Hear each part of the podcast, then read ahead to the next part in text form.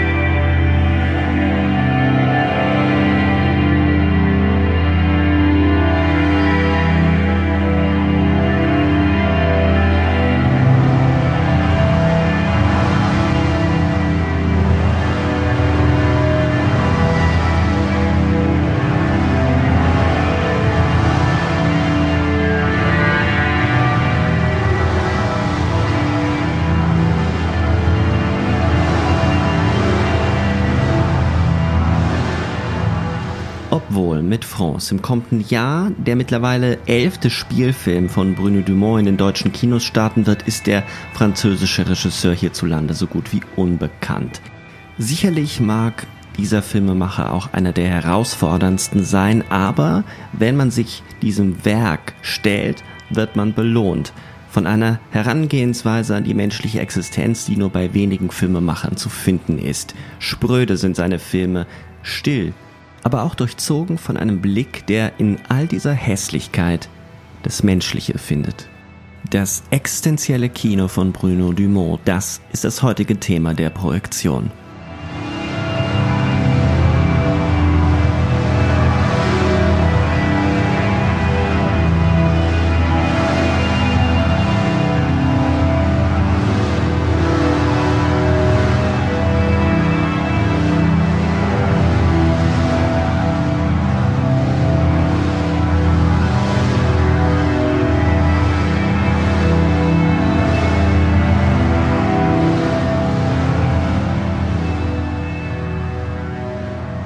Das wird heute eine Herausforderung. Wir stellen uns dem Kino von Bruno Dumont. Bist du, fühlst du dich vorbereitet, Markus? Hallo Sebastian, ich, äh, ich bin mir nicht sicher, ob ich jemals auf Bruno Dumont angemessen vorbereitet bin, aber ich äh, hoffe es doch sehr. Ich habe seine Filme zumindest alle gesehen. Äh, mir geht's genauso. Ich habe die Filme gesehen, aber ich habe auch das Gefühl, er ist ein Regisseur, der gar nicht will, dass man ihm wirklich auf die Schliche kommt, aber wir werden sehen, wir werden sehen. Es geht also um Bruno Dumont, das ist ein Regisseur, ein französischer Regisseur, der in Deutschland nicht allzu bekannt ist. Ähm, das ändert sich vielleicht jetzt im kommenden Jahr, wenn sein neuer Film France in die Kinos kommt. Das ist äh, definitiv sein zugänglichster Film und einer, der auch einen breiten Kinostart bekommen wird. Bei den anderen Filmen war das eben nicht der Fall. Vielleicht kennen einige von Ihnen oder von euch da draußen ihn noch durch die Serie Kind Kind. Die lief nämlich auf Arte. Im Moment sind auch einige seiner Filme aus dem Frühwerk bei Arte abrufbar in der Mediathek. Einer der Gründe, warum wir eben diese Sendung heute auch machen. Eigentlich haben wir es uns auch schon lange vorgenommen, Bruno Dumont zu besprechen, aber er ist wirklich eine Herausforderung. Wie werden wir heute vorgehen? Das ist ähm, eigentlich wie immer. Wir nehmen uns drei Filme vor, nämlich L'Humanité von 1999, das ist der zweite Film nach Das Leben Jesu, das war das Debüt 1997. L'Humanité hat ihn auch auf die Bildfläche katapultiert ähm, wurde ja in Cannes auch ausgezeichnet mhm. mit dem Kritikerpreis. Danach besprechen wir 29 Palms. Der ist von 2003. Es ist äh, der dritte Film von Bruno Dumont und bei dem hat man wirklich das Gefühl, dass es Bruno Dumont in hochkonzentrierter Dosis ist. Und schließlich eben eine Serie Kind Kind. Vier Episoden 2014. Es ist ein Bruch. Ein Bruch in der Ästhetik. Bruno Dumont, das wird auch dann sehr schnell deutlich werden in unserem Gespräch, ist ein Regisseur, der definitiv existenzialistische Filme macht. Ähm, nicht jetzt im Sinne äh, der Philosophie, aber an der Existenz kratzend. Sehr, sehr kühle Filme. Und bei Kind Kind ändert sich das. Es zieht ein Humor, ein Slapstick-Humor ein in seine Filme, was sie aber nicht unbedingt angenehmer macht. L'Humanité. Eine Geschichte, ich würde die jetzt einfach gleich mal zusammenfassen, damit wir das aus dem Weg geräumt haben, damit jeder auch was damit anfangen kann. Es ist auch nicht sonderlich schwierig, die Geschichte zu beschreiben. Es passiert ja gar nicht so viel in dem Film. Der Film handelt von einem Kommissar Pharaon de Winter, der einen Mord an einer Elfjährigen aufklären muss. Die Elfjährige wurde vergewaltigt und ermordet und wird im Gebüsch gefunden. Das ist das Grundgerüst, an dem Bruno Dumont seine Betrachtung der Existenz auf dem Land aufhängt. Er kümmert sich eigentlich die ganze erste Hälfte überhaupt nicht um den Kriminalfall, sondern er folgt dem, diesem sehr, sehr ruhigen, ein bisschen neben sich stehend wirkenden Kommissar er seine Nachbarin anschmachtet und mit ihr, mit ihr und ihrem Lebensgefährt, mit ihrem Freund Ausflüge unternimmt. Erst dann in der zweiten Hälfte nimmt der Kriminalfall so ein bisschen Fahrt auf, aber so richtig auch nicht. Was ist das für ein Film, Markus? Um das zu erklären, müsste ich äh, ganz kurz zu seinem ersten Film Das Leben Jesu zurückgehen, der mir äh, damals von einem äh, Kommilitonen empfohlen wurde, 97, da war ich äh, noch in der Uni. Und ähm, er meinte, er hat ein so voll intensives Sozialdrama über Rassismus auf dem französischen Land gesehen. Und ich habe dann den Film tatsächlich sehen können und, äh, und dachte mir, aber das ist doch gar nicht der Punkt. Das, das Sozialdrama, mhm der Rassismus, ja, das kommt schon alles vor. Aber es ist genau das, was du sagst. L'Humanité, das ist, als würde man sagen, ja, das ist so ein bisschen nihilistischer Polizeifilm, ja. Äh, das trifft den Film überhaupt nicht. Ähm, seine Filme mhm. sind ja programmatisch betitelt, das muss man erst mal sagen. Das Leben Jesu ist natürlich kein Film über das Leben Jesu, sondern das Leben äh, eines ähm, oder mehrerer Jugendlicher auf dem äh, französischen Flachland, ne? also äh, so eher im Norden äh, Frankreichs, äh, wo es halt wirklich, ähm, ja, also quasi sehr unspektakulär aussieht und sehr trist. Und auch L'Humanité ist ja ein Film, der diese Tristesse, äh, auch dieses, dieses Einsame der Dörfer und so weiter deutlich ausstellt. Du hattest vorhin gesagt, äh, existenzialistische Filme. Ich äh, denke durchaus im Sinne des französischen Existenzialismus kann man seine Filme äh, betrachten und befragen. Denn im. Grunde sind seine Figuren alle an dieser Grenze der existenzialistischen äh, Frage der Entscheidung zwischen dem äh, Sein und dem Nichts. Und äh, das ist etwas, was er in seinen Filmen, gerade in seinen frühen Filmen, immer wieder zeigt. Also diesen Moment der Entscheidung, äh, etwas aktiv anzugehen, aber in den meisten Fällen äh, sich dem Nichts anheimzugeben. Und das würde erklären, warum, äh, wie du ja zu Recht auch eben beschrieben hast, L'Humanité ähm, in der ersten Hälfte die Kriminalgeschichte so außer Acht lässt, weil er ähm, quasi eine Unsicherheit platziert, sobald, also als würde Dumont den äh, zum Beispiel Genremechanismen so weit misstrauen, dass sobald er bemerkt, oh, jetzt bin ich in einem Modus des Genres, das will ich gar nicht, und dann entfernt er mhm. sich und macht eine scharfe Kurve nach links oder rechts. Und ähm, das ist eigentlich die Strategie in beiden Filmen. Also immer wenn man das Gefühl hat, ah, in diese Richtung will er gehen, geht er in die andere. Und ähm, das hat zum Beispiel äh, ästhetisch gesehen ähm, einen interessanten Aspekt, dass seine äh, Filme sind ja in Breitwand gedreht. Ja? Also es ist eigentlich eine ästhetische Entscheidung, die große Leinwand äh, anzustreben dann arbeiten sie mit großen flächigen ähm, Totalen zum Teil. Und so beginnt ja auch L'Humanité. Wir sehen diese, diese riesige Wiese, die dann am Horizont von ein paar Bäumen gesäumt ist und ähm, dann da oben drüber den Himmel. Und es ist eigentlich äh, ein, ein unspektakuläres, nicht mal besonders schönes Bild, aber es hat so eine eigene Dimension. Es wirkt wie Malerei. Also ich hatte immer beim am Anfang das Gefühl, dass es eine, sehr flächig ist. Mhm. Äh, es ist ja fast in der Mitte geteilt, also Erde und ja. Himmel. Ja. Ähm, und er läuft an der Ich glaube, es ist am goldenen Schnitt geteilt, ne? Also der goldene Schnitt im oberen Bereich. Ist also in der Malerei, absolut. Er ist von der Malerei inspiriert, das ist offensichtlich. Ähm, und genau, es läuft eine Person, und das ist das, was ich meine. Äh, gerade wenn man sich an Dinge äh, bei ihm gewöhnt hat, so kurz, ja, dann äh, gibt es einen Kontrapunkt, also etwas, was uns irritieren soll. Und dann hören wir ein relativ lautes Keuchen, so ein Atmen, ja, und denken so, okay, kommt jetzt einer ins Bild gelaufen und dann sehen wir, ach so, nee, der läuft am Horizont, wir hören das nur so, als wären wir direkt mhm. daneben. Mhm. Und das ist absolut ähm, irritierend, ja. Und als ob das nicht genug sei, ähm, nähern wir uns der Figur dann an, also mit nach einem Schnitt. Und dann läuft diese Person, das ist so ein durchschnittlich aussehender Mann, so, was weiß ich, Mitte 40 vielleicht, Anfang Mitte 40, äh, der läuft dann da über diesen Acker und plötzlich fällt er hin. Ja, und er fällt hin und man denkt, er ist tot, weil er bewegt sich nicht, meine, seine Augen bewegen sich nicht und man fragt sich, was ist, ist der jetzt erschossen worden oder was soll das sein, ne?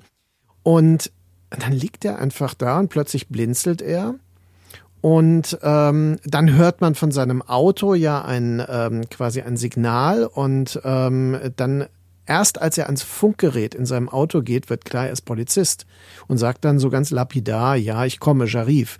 Und äh, dann fährt er los und das Auto fährt total langsam, ja. Und es dauert ewig, bis das aus dem Bild ist. Dumont hat dann später ja mal erklärt, dass der Mann gar nicht Auto fahren konnte, aber dass er das gerade interessant fand, dass er so unsicher fährt. Ja. Und dann kommt ja ein absolutes Schockbild kurz danach, in dem wir nämlich zwischen die Beine eines wechselnden Kinderleichnams sehen. Ja, also wir sehen im Grunde die kindliche Vagina und darauf laufen dann äh, Ameisen in Nahaufnahmen und so weiter.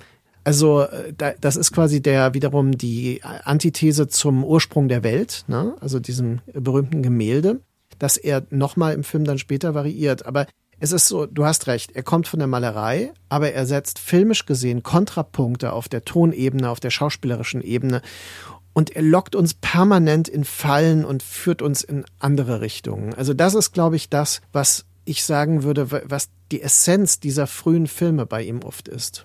Ich würde gerne bei diesen Anfangsminuten noch, noch bleiben. Was äh, mich fasziniert ist nicht nur, dass er liegen bleibt, sondern auch wie es gefilmt ist, dass er dann, dass dieses leblose Gesicht von ihm in einer riesigen Nahaufnahme wie eine Landschaft behandelt. Ja. Und das ist sowieso eine Eigenart bei Dumont, dass es äh, Landschaften, karge Landschaften, unspektakuläre Landschaften spielen in all seinen Filmen eine unglaubliche Rolle. Wir werden bei 29 Palms auch nochmal darauf zu sprechen kommen, aber die Gesichter, die in das Publikum gucken, die uns angucken, die oft sehr nah, sehr lange gefilmt werden, spielen auch eine große Rolle. Und so deutlich wie in dieser Szene hat man es eigentlich bei ihm nie, dass diese, dieses Gesicht, er ist ja auch noch ein Laiendarsteller, das heißt, die Gesichter spielen anders als normale Schauspieler. Und was ich daran so interessant finde, ist, dass dieser Pharaon de Winter nie lesbar ist. Er ist ja leer. Er ist, er ist leer wie diese, wie diese Landschaften, diese, diese Felder, die auch in diesem Film irgendwie nie bepflanzt sind. Alles ist leer ja. und, und, und rohe, karge und karg, Erde. Ne? Und er mhm. ist leer. Er ist, er hat ja. was sehr Kindliches. Ähm, es wird ja auch angedeutet, äh, also es wird ja erzählt dann nochmal von seiner Mutter, dass er wohl Frau und Kind verloren hat. Also irgendeine traumatische genau. Geschichte. Er wirkt eigentlich paralysiert. Das ist äh, auch eine weitere Falle, würde ich sagen, denn äh, die Filme von Bruno Dumont entfalten ihre Psychologie ja nie auf der Ebene der Figurenzeichnung, sondern zwischen Film, zwischen Leinwand und Publikum. Also die Psychologie, auf die er baut, ist das, was er bei uns auslöst, also was er ähm, an Affekten auslöst durch solche Schockbilder, die er immer wieder verwendet, oder durch diese Irritationen. Und äh, was wir dann aber hineinlesen auch. Und äh, in der Tat, äh, er benutzt in den frühen Filmen oft ähm, ganz bewusst äh, sehr krude Amateure, die ähm, er dazu offenbar auch anleitet, möglichst neutral zu blicken. Und Farron, also der sein, äh, seine Hauptfigur, äh, ist völlig indifferent zu dem Geschehen um ihn herum. Und er reagiert manchmal auch in Dialogen, aber meistens starrt er. Und ähm, er starrt auch, wenn, wenn irgendwelche affektlastigen Dinge passieren, wenn, wenn Sex vor ihm passiert oder äh, wenn eben diese Leiche vor ihm liegt und so weiter. Und ähm, dieser Verlust von Frau und Kind verleitet uns, verführt uns gewissermaßen dazu, eine Psychologie in die Figur hineinzulesen, um eine Motivation darin erkennen, weil wir die so dringend erkennen wollen. Wir sind nämlich alleingelassen von Dumont. Und ich glaube, das ist, was wir ganz am Anfang ja angedeutet haben, das ist ein ganz wichtiger Erkenntnis in der Auseinandersetzung, die ich zumindest gewonnen habe, als ich die Filme nochmal gesehen habe äh, dass Dumont uns zum Teil vorsätzlich allein lässt mit diesem Geschehen. Und äh, das macht was mit uns.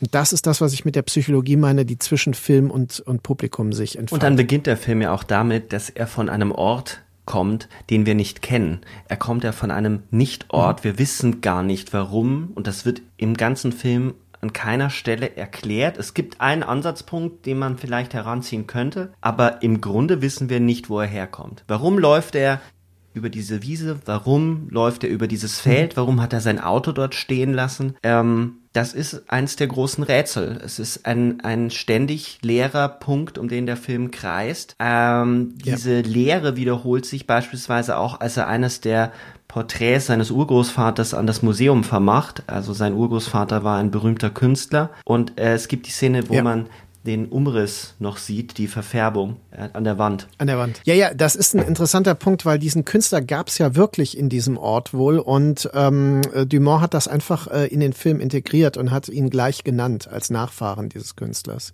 Ja, ähm, also ich glaube, der Anfang ist schon auch äh, gemeint als Rahmung, mit dem wir kommen ja da sicher noch gleich zu, äh, mit dem rätselhaften Schluss des Films, äh, der ja einige, also mehr Fragen aufwirft, als er zu klären scheint scheint, ja, obwohl ich mich damals, als ich das zum ersten Mal bemerkte, worum es dann ging, ähm, erstmal zufrieden gab damit. Aber wie gesagt, äh, ich glaube, seine Filme sind voller Fallen und äh, sie sind, sie haben Irritationen, die so tiefgreifend sind, dass man sie auch nicht vergisst.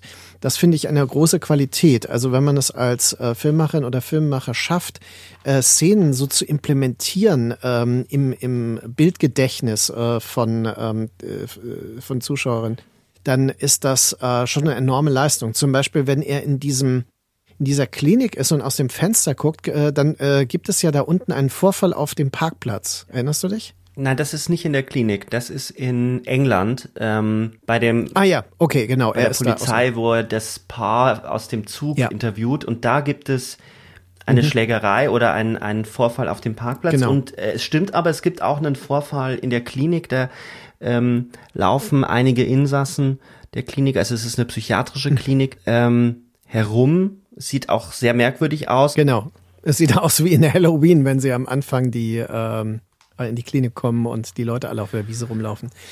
Ähm, nee, das ist das, was ich meine. Er, ähm, er baut immer wieder solche Momente ein, die so irritieren, weil sie eben wieder in Richtung eines Genrefilms verweisen oder weil sie Erwartungen schüren, dass er jetzt auf irgendwas reagiert. Aber er bleibt völlig indifferent. Also er bleibt diese, diese Maske. Und äh, das ist ja der Grund, warum Dumonts Filme so oft mit Robert Bresson äh, quergelesen werden der natürlich ein wichtiges Vor Vorbild für ihn ist, denn auch Bresson hat ja in Filmen wie, in Filmen wie L'Argent ähm, äh, quasi bewusst auf diese Indifferenz des Spiels Wert gelegt. Also dass die, die Schauspieler nie eine psychologische Art des Schauspiels ähm, ein, äh, einbringen in den Film. Bruno Dumont hat sich äh, gerade übergeben weil wir ihn mit Bresson verglichen haben. Er weigert sich ja, das immer anzuerkennen, ist natürlich, glaube ich, auch ein bisschen eine Masche. Ähm, da ist schon sehr viel von Bresson und vor allem, wenn man das Buch von Bresson kennt, wo er, also die Aufzeichnungen, ähm, muss man das eigentlich in die Filme von Dumont hineinlesen. Also das, äh, der Schauspieler ist eine Art Modell, als eine Hülle gesehen mhm. wird, die eigentlich gar nicht spielen soll, sondern nur anwesend sein soll und sich von A nach B bewegen soll. So dass äh, mhm. und da hast du vollkommen recht. Es geht schon darum, dass diese Figuren, ähm, ich würde das so in meinem Vokabular ja als Form begreifen, dass die äh, wie leere Leinwände sind, in die wir uns oder auf die wir alles projizieren. Und äh, äh indem die leer mhm, sind genau. und indem die einfach agieren, aber bei allem, was sie machen, passiv agieren. Und das ist ja schon bei das Leben Jesu so, dass diese Figur ja auch noch durch die Epilepsie, die Hauptfigur in das Leben Jesu leidet unter Epilepsie, ja. dadurch ja noch mal passiver ist. Aber eben nicht nur durch die Krankheit, sondern alles wird einfach passiv gemacht. Den Sex, den sie, den diese Figur hat, wird passiv vollzogen, erlebt, mhm. gelebt, mhm. was sich auch durch einige Filme zieht. Die bleiben leer. Und dann gibt es die, trotzdem diese leichten emotionalen Momente, wo man versucht, das, den Ausdruck, das Expressive nach innen zu legen und irgendwo anzubinden und man scheitert daran. Denk mal an das Lächeln am mhm. Ende von Das Leben Jesu, wo er im Gras liegt und ein ganz leichtes Lächeln über sein Gesicht huscht. Und man mhm. fragt sich, woher kommt dieses Lächeln? Und genauso geht es mir zumindest bei der Figur in L'Humanité. Wenn er weint, fragt man sich, woher diese Tränen kommen. Ja, genau woher die bezieht. also es ist in der Tat äh, so, dass ähm, auch L'Humanité äh, darin ähm, quasi Inkonsequenzen hat, die aber intendiert sind, indem der Film, der ja, der ja auch so eine zwar poetische Form der Beobachtung, aber schon eine neutrale Form eigentlich vorzieht, indem er diese neutrale Form manchmal verlässt und man denkt so, was passiert jetzt? Ne? Also anspielend auf diese surreale Szene, wo er in seinem Schrebergarten steht und äh, dann erstmal die Umgebung beobachtet und man die ganze Zeit ein komisches Gefühl hat. Und ähm, man etwas ahnt, also dass in dieser Figur tatsächlich mehr oder anderes ist, als man, als man denkt. Und dann wird die Szene äh, weiterentwickelt, dass er sich äh, zu erheben scheint im Bild und ähm, äh, man das Gefühl hat, hm, das ist aber eigenartig jetzt gefilmt, er guckt da so. Und dann gibt es einen Schnitt in die Totale und wir sehen, dass er äh, 20 Zentimeter über dem Boden schwebt, ja. ja, in dieser Totalen. Die ist auch wie ein Tableau vivant, also äh, quasi leicht bewegt. Äh, völlig surreal, passt auch überhaupt nicht in den Kontext des Films, der ja nie äh, diese äh, Lösungen ins, ins Irreale oder Fantastische sonst sucht. Und äh, ja, und dann aber äh, uns damit alleine lässt. Und äh, im Umschnitt äh, dann äh, quasi ist, glaube ich, die Mutter von ihm ne, beim Fensterputzen äh, zeigt. Tritt, äh, auf ihrer Trittleiter steht, auch er, genau. erhoben, aber natürlich äh, profan äh, und dann darüber spricht, ja. wie sie sich aufregt, dass ihre, Jalo ihre Jalousien, nee, ihre, ihre Rollos äh, dauernd schmutzig werden. Genau. Schieben wir die, dieses Schweben mal noch nach hinten, weil ich glaube, ich würde da gerne noch äh, darüber sprechen, was vorher passiert. Wir müssen uns mal noch an, auf die anderen Figuren einlassen. Es gibt ja noch die Nachbarin, Domino, eine Domino, ja. Sehr grobe Frau, also oder es, es changiert zwischen extrem feinfühlig und extrem grob, ähm, sehr sexuell. Es gibt einige Szenen, wo sie, mhm. wo sie sehr offensichtlich begehrt. Also es gibt am Strand ja diesen Moment, wo ein ehemaliger Ausbilder, Pharaon war beim Militär, äh, auf Pharaon zukommt und nur so eine enge Badehose mhm. anhat und sie starrt die ganze Zeit auf den sein Gemächt und äh, muss sich dann auch hinsetzen und greift sich dann auch in den Schritt. Also solche Momente des, des tierischen, also fast was des Kreatürlichen gibt es ganz oft. Ja, das Kreatürliche. Schweiß spielt eine große Rolle, das Schwitzen. Ähm, also sie, sie hat sowas sehr kleinbürgerliches, nicht mal kleinbürgerlich. Es ist so eine so eine Arbeiter so eine Arbeiterschicht, französische Arbeiterschicht, die sie die sie verkörpert.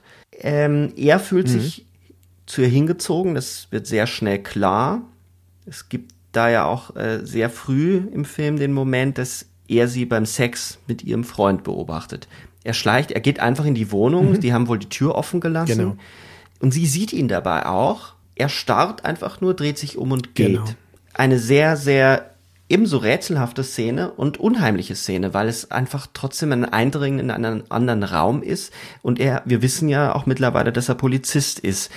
Es gibt aber etwas, was ihn so unglaublich anzieht und meine Frage wäre, ob das wirklich nur sie ist oder ob das nicht auch eben der Freund Joseph ist. Weil er fühlt sich von Joseph zwar abgestoßen, der noch viel gröber ist als Domino, der dauernd mhm. äh, ähm, sich lustig macht über die so eine gewisse Debilität von Farron ihn beispielsweise mhm. begrüßt mit, na und heute schon gefickt oder ja, ich ficke, wenn du es willst und immer, also er hat immer mhm. dieses, dieses sehr obszöne, übermännliche, betont seine Männlichkeit, aber trotzdem kommt er von ihm nicht los. Er mhm. ist fasziniert von ihm oder täuscht mich das? Nee, das sehe ich genauso, aber das äh, hatte ich immer so interpretiert, dass ähm, das ja auch Kontrapunkte sind. Also das Pharaon ist ja eigentlich eben diese totale Hülle und äh, diese Lehre wird im Grunde von Domino und Joseph äh,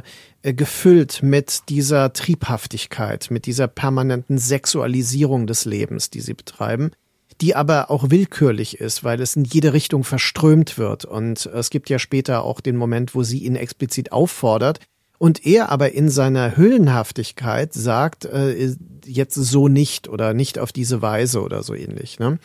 Und ähm, sie dann äh, im Grunde zurückstößt. Und ich glaube, dass genau das äh, dieser, dieser Gegenpol ist. Er fühlt sich davon äh, wie so von ein magnetischer Gegenpol angezogen von dem, was das völlig andere ist. Und wenn man aber bedenkt, dass der Film natürlich äh, trotzdem ein Rätsel um ihn knüpft, ähm, ist das vielleicht aber auch das Geheimnis und auch die, ähm, ja, also das, was in ihm lauert, ne, was sich darin reflektiert, was sich darin bricht. Äh, nur äh, wirkt er so, als würde er das ja nicht leben.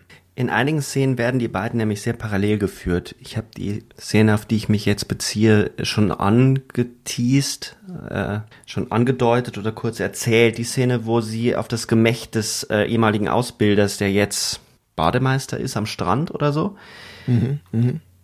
Sie bleibt sitzen und die beiden gehen in nebeneinander, fast schon parallel geführt. Mhm. Ähm, es gibt eine seltsame Annäherung, wo ich mir gedacht habe, ob er so etwas ist wie das Gegenstück von ihm.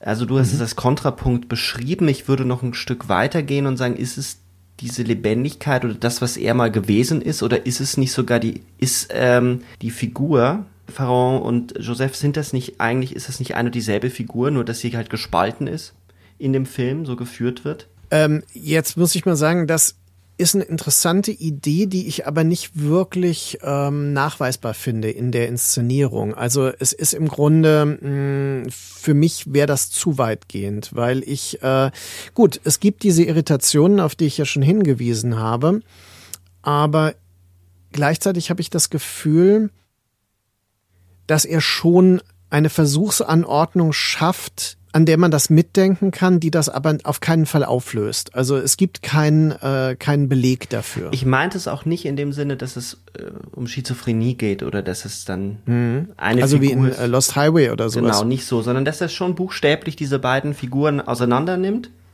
und mhm. auch als echte Figuren auf der Filmebene führt.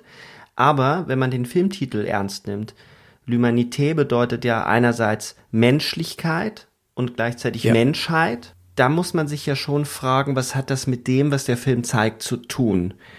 Der Film, wie ich schon gesagt habe, sehr viel Körperlichkeit in einer sehr rohen Form. Der Sex, der gezeigt wird, hat nichts Ästhetisches. Es ist ein, ein Fleisch, was gezeigt wird. Es gibt die, den Moment, wo er im Auto sitzt und seinem Vorgesetzten anstarrt der sehr korpulent ist und er auch schwitzt an, am Nacken schwitzt und er guckt, er starrt ihn nämlich auch in den Schritt an der Stelle. Es, es gibt mhm. immer wieder so mhm. ähnliche, also Figuren spiegeln sich, wiederholen Dinge, die sie, die andere vorher gemacht haben. Ja. Wie dann eben sie, bei, also äh, Domino, dann die ähm, Entstehung der Welt kopiert. Äh, also die, die, die, die vom Anfang. Vom Anfang, also das, genau. Nur, nur lebendig eben. Aber auch äh, total profan, weil sie telefoniert ja dabei und sie liegt dann einfach so da und wir, wir sind genötigt, über das Breitbandbild ihr zwischen die Beine zu starren. Genau. Also es hat auch nichts ähm, Aufreizendes, sondern es ist ein Stück Fleisch, was mhm. wir sehen. Ja. Diese Indifferenz, das ist etwas, was ich auch bemerkenswert finde am Anfang, wenn die Kinderleiche zu sehen ist und man diese Makroaufnahmen der, der ähm, Ameisen, die einfach auf ihrer Haut herumlaufen, wie auf einer Landschaft. Du hattest das mit der Gesichtslandschaft schon erwähnt. Äh, das ist eine Indifferenz, wie man sie allenfalls äh, im, bei zwei weiteren ähm, Künstlern findet, bei Claire Denis und bei äh, Philippe Grandrieux. Also dass also eine Art nivellierende Nebeneinanderstellung von äh, Landschaft, Tier und Mensch stattfindet. Und deswegen denke ich, ist der Titel L'Humanité in dieser Mehrdeutigkeit tatsächlich auch eine Provokation, also ein Fragezeichen, ähm, das damit gedacht werden muss. Denn ähm, im Grunde präsentiert er die Welt der Menschheit, wie er sie hier inszeniert, als eine äh, zutiefst kreatürliche Welt. Eine Welt, in der diese Dinge alle gleichgesetzt sind, in der eigentlich nichts wirklich eine Bedeutung hat. Aber wir als Publikum gezwungen sind, äh, Bedeutungen zu konstruieren und, ähm, und dann auf dieses Spiel eingehen müssen, das er mit uns spielt. Ich würde ein kleines bisschen widersprechen. Es gibt schon einen Moment, wo das Kreatürliche überschritten wird. Und das ist die mhm. Malerei, das ist die Kunst. Es gibt ja diese Szene, wo er das Bild in der in, im Museum abgibt und dann mit dem Direktor wandert er und dann sprechen sie über diese Bilder des, Groß, des Urgroßvaters. Mhm. Also erstens sind natürlich diese Bilder auch äh, häufig Bilder von ganz profanen äh, Ereignissen. Es sind Porträts von normalen Menschen, aber da sind sie natürlich der Zeit enthoben.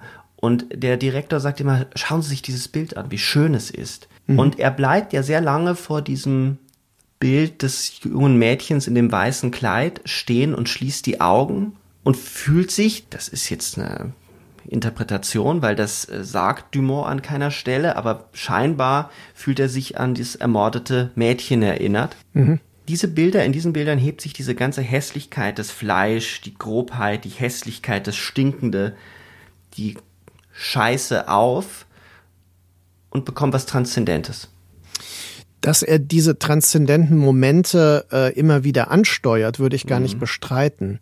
Aber das ist Teil des Spiels, würde ich sagen. Also das ist Teil seiner Strategie ähm, dass er, also dieser, dieser Spuren, die immer wieder in unterschiedliche Richtungen führen und ähm, uns natürlich, und deswegen, äh, ich habe ja in früheren Texten in Kino des Minimalismus, glaube ich, ist das äh, schon mal die These aufgestellt, dass äh, Dumont jemand ist, der mit der Kamera philosophiert.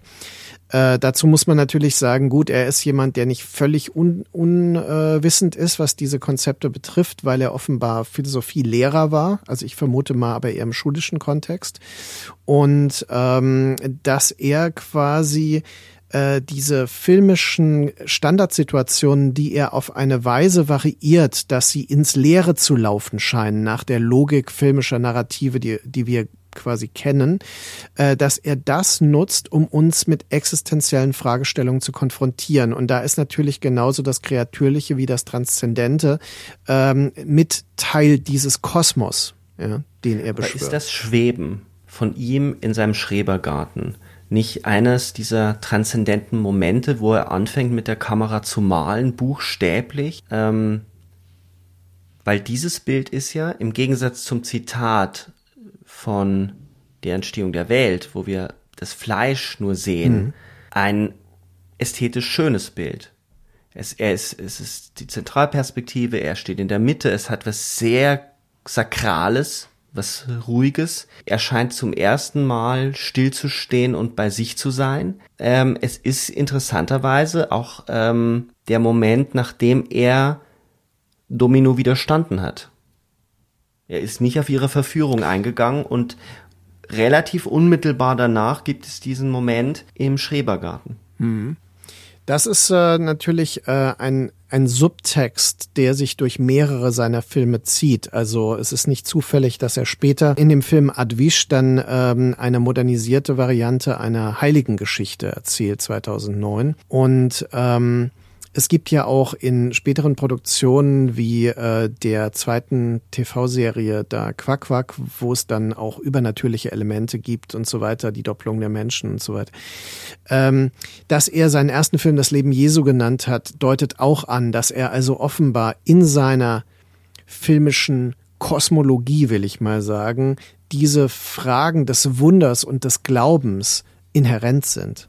Und ähm, das wird hier halt äh, umgesetzt in eine ähm, filmische Poesie, die aber bewusst ein Tableau vivant ist, also quasi bewusst ein statisches Bild auch, genau wie der Blick zwischen die Beine des toten Mädchens, das ja tatsächlich ein ähm, Bild ist, das es ist ja so ein wechselnder Körper, also er, er ist auch irreal auf eine gewisse Weise. Und dann die Ameise auf der Haut, das sind schon auch schöne Bilder und ästhetische Bilder, also es ist ja nicht so, dass er und da würde ich eher die These vertreten, äh, er verwischt eher die Grenzen den Übergang zwischen dem Profanen und dem Heiligen. Und ähm, weil alles Teil dieser Weltsicht mhm. ist, die er mhm. hier formuliert, der Vision du Monde, wie das ja die Cahiers du Cinema-Leute in ihren Thesen zum Autoren, äh, Politik des Auteurs, zum Autorenkino äh, einst formuliert hatten. Und da passt er natürlich mit seinen ersten Filmen perfekt hinein. Dieses über sich selbst hinauswachsen, dieses gegen den Himmel sich strecken, also dieses Schweben hat ja auch etwas sehr gestrecktes in die Vertikale gezogenes. Wiederholt sich auch dann bei Flandern. Äh, Barb, das, äh, die Nymphomanen, ähm, mhm. wenn sie dann, nachdem die Jungs alle in den Krieg gezogen sind, äh, auch in eine ähm, Anstalt geht, also auch die Anstalt kehrt mhm. wieder, streckt sich gegen den Himmel. Es wird auch so gefilmt, als würde sie schweben, sie steht aber nur auf den Zehenspitzen. Ähm, diese Bilder des Schwebens und des sich, des, des menschliche Übersteigen mhm. verbindet er, glaube ich, mit diesem mit diesen Bildern. Ja, und das Schweben ist doch das ultimative transzendente Erleben. Also das ist der Moment, in dem äh, quasi man äh, vom Heiligen berührt und äh, erfüllt wird. Das ist die Assoziation des Schwebens. Von daher ist natürlich dieses Bild, das so aus L'Humanité herausfällt, weil äh, ich meine, damals die Kritik hat ja dem Film wirklich nachgesagt, er sei ein Sozialdramulett. Ich glaube, sowas stand in der Cinema früher bei den Filmen. Ähm, das ist, das trifft es ja überhaupt nicht. Es geht ihm überhaupt nicht darum, darum, äh, eine zum Beispiel einen Sozialrealismus äh, zu ähm, formulieren, der dann auf eine ähm, notwendige Änderung von Missständen hinweist. Ja, also äh, Filme aus Frankreich gibt es ja wie Der Wert des Menschen und so weiter, die da sozial engagierte politische Perspektiven entwickeln. Ähm, das ist nichts, was Dumont interessiert. Dumont blickt auf diese Welt wie ein Außerirdischer mit einer eigenartigen ähm, mit einem eigenartigen Staunen und mit einer eigenartigen Gleichgültigkeit. Also das ist, äh, das wechselt sich mal ab, weil ja ähm, Farand de Winter, also der Polizist, er sieht ja auch manchmal wirklich gestört aus und und äh, fast schon unfreiwillig komisch in dieser Erstarrung und manchmal sieht er durchaus äh, ganz äh, unauffällig auch oder attraktiv fast schon aus. Ne? Also es ist eigenartig, wie er immer wieder durch die Perspektiven einen neuen Blick uns ermöglicht ermöglicht, ja, also uns als Publikum ermöglicht. Und ich will das trotzdem nochmal äh, stark machen, dieses Philosophieren mit der Kamera, wir kommen da bei 29 Palms definitiv nochmal drauf. Ähm, das ist schon ein Spiel mit Erwartungen, die, die vorsätzlich getäuscht werden, um dann ein Assoziieren und Denken in Gang zu bringen, das in eine ganz andere, viel existenzialistischere Richtung geht, als man es zunächst erwartet. Du hast gerade eben gemeint, für ihn ist es, er verwischt die Grenzen und äh, es ist alles da und er spielt damit. Also im Endeffekt ähm, ist das eine Immanenzthese, dass er sagt, die Dinge, alles ist auf der, er ist ja kein, er ist ja kein sakraler Filmemacher oder ihm geht's ja nicht wirklich um etwas Transzendentes, sondern er sucht das ja im Fleisch und in der Erde. Wie erhebt sich das, was stinkt und was verrottet und was vergeht, doch noch in etwas anderes. Mhm. Er führt ja auch all seine Figuren so, dass sie nie reine Helden sind und auch mhm. und wenn es das absolut Böse gibt, dann bleibt es eigentlich gesichtslos oder wird dann durch äh, wird dann später aufgehoben das ist äh, vor allem bei, bei das Leben Jesu, wo die Hauptfigur lange Zeit ja als so ein bisschen tölpelhaft daherkommt, dann aber ähm, bei dem bei dem Freund im Krankenhaus, der an, an AIDS stirbt, ja unglaublich einfühlsam ist und scheinbar auch so einen heiligen Moment, so einen transzendenten Moment hat, wo, wo, wo sie miteinander kommunizieren. Und später ist er dann ein Rassist und ein, ein Mörder. Mhm. Das heißt, das Gute und das Schlechte ist alles auf derselben Ebene und mischt sich und, und, verengt sich. Ich würde folgende These aufstellen bei ähm, L'Humanité und wir können mal gucken, ob sich das dann auch bei den anderen Filmen so bewahrheitet, dass er ständig Dinge wiederholt und in der Wiederholung aber verschiebt. Wir haben bei L'Humanité mhm. also zweimal die Einstellung zwischen die Beine, einmal von einem, von der, von dem toten Mädchen und dann von der erwachsenen Frau, ähm, wo man eben auch drüber sprechen kann, ob er hier nicht eine sehr existenzialistische These formuliert, nämlich wie viel von dem toten Mädchen ist in dieser Frau abgestorben, also wie viel von dem Mädchen ist tot.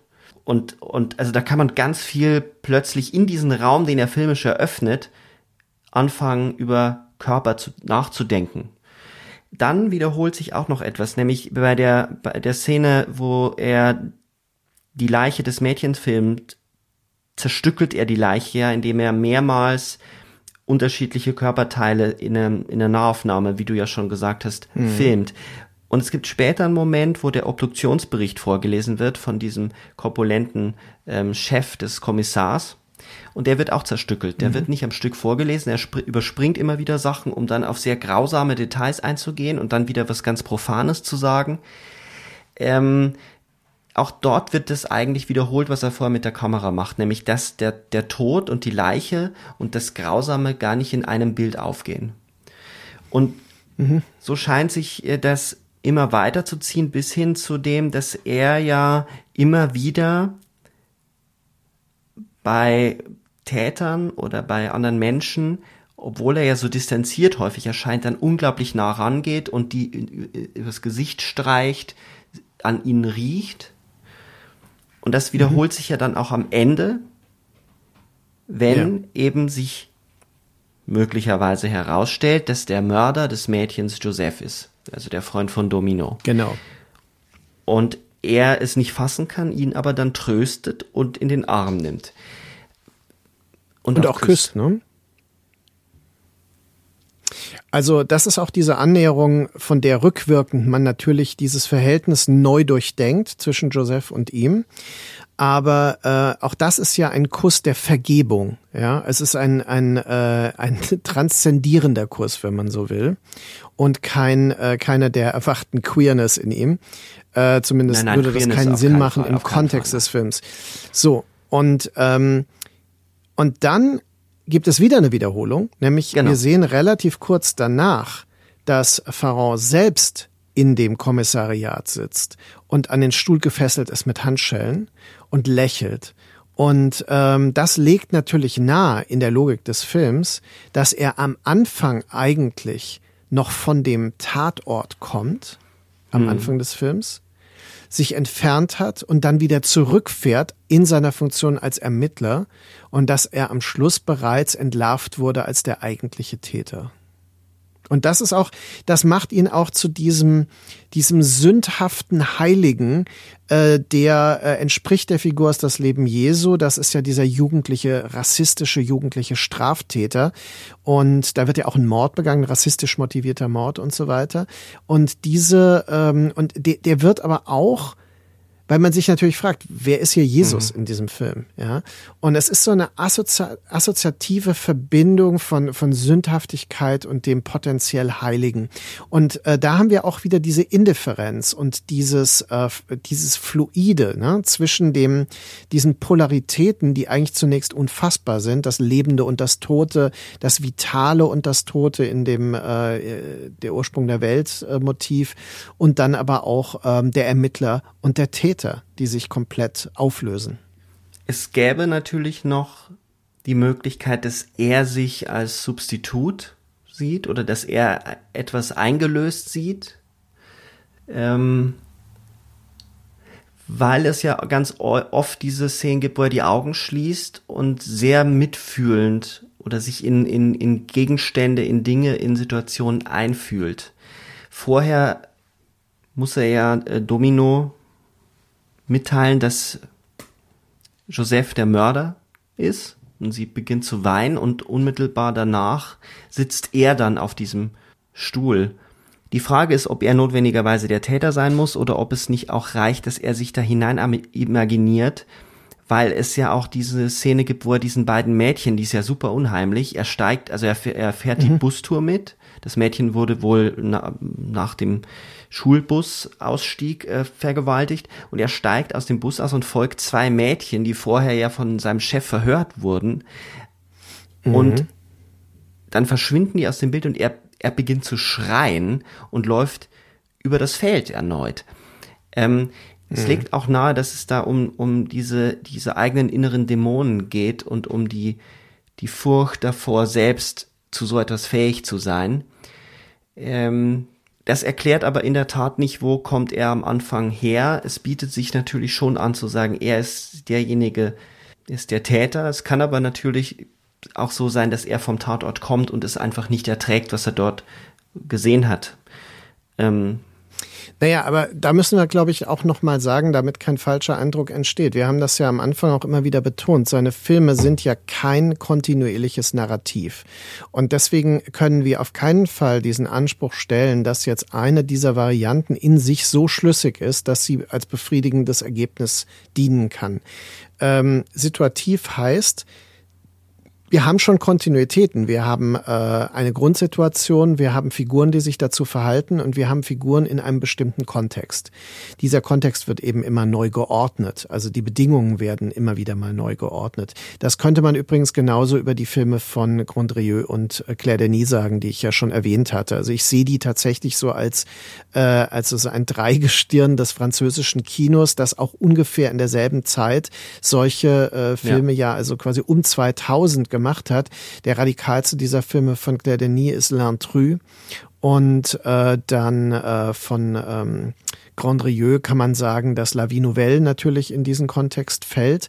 Und es ist auch interessant, dass zum Beispiel ähm, sich ähm, der ähm, Dumont dann aus diesem äh, nordfranzösischen tristen Milieu äh, direkt in den Krieg und in die Wüste und na, in den, den nordafrikanisch-arabischen Kontext begibt mit dem Film äh, Flandern, ja, der auch noch Flandern heißt und dann aber eben im Krieg dann äh, in die an, komplett anderen äh, Kontext sich bewegt. Und auch in Adwisch gibt es ja diese Reisebewegung und so weiter, die das dann auflöst. Ne? Aber äh, im Endeffekt sind seine Filme situativ konstruierte Versuchsanordnungen, mit denen er äh, quasi Situationen fabuliert, die uns herausfordern sollen, die unser Denken provozieren sollen, unser Assoziieren provozieren sollen und damit auch Emotionen auslösen, das ist völlig klar. Also, aber es sind vor allem so Affektmomente, kleine Gesten oder schockierende Bilder, die tatsächlich über den Affekt das Denken weiter füttern. Das wäre eigentlich äh, meine Beschreibung, wie er da vorgeht. Ja, ich würde es auch so beschreiben, dass es äh, um eine ständige Bewegung geht, eine Bewegung der Moral. Äh, diese Affekte lösen auch ständig aus, dass wir nicht, uns nicht setteln können, es auf keine Eindeutigkeit bringen und somit auch gezwungen sind, das Böse und das Gute ständig wieder gegeneinander auszutauschen und in Bewegung zu halten. Es sind also auch immer so Austauschmomente in seinen Filmen. Vielleicht ist das auch der Moment, ähm, wo wir zu 29 Palms übergehen, weil es dort ja filmisch gesehen zu einer narrativen Entleerung kommt. Also er wird noch leerer. Mhm noch trostloser? Ich weiß es nicht. Auf jeden Fall ist dieser Film ja mit einem Satz zusammenzufassen. Ein Paar, ein ähm, Fotograf oder Filmemacher ist unterwegs mit seiner Freundin in mhm. Kalifornien, in dem Ort äh, 29 Palms. Genau, das ist der Zugang, äh, ein Zugang zum Joshua Tree Nationalpark und sie gehen und in diesen er Nationalpark will hinein. Fotos schießen eine Scouting-Tour und sie fahren herum, sie streiten, sie haben Sex, sie essen, sie streiten, sie fahren herum, sie schwimmen im Pool und am Ende gibt es ein, werden sie überfallen und äh, er wird schwer mhm. verletzt und vergewaltigt. Es kommt zu einer homosexuellen Vergewaltigung und am Ende bringt er seine Freundin um. Ja, also ich muss zu Twenty and Palms äh, leider jetzt ein paar Dinge sagen, weil das ein Film ist, äh, zu dem ich ich muss ein, leider was dazu sagen. ein, äh, ein äh, zu dem habe ich einen extrem weitgehenden persönlichen Bezug.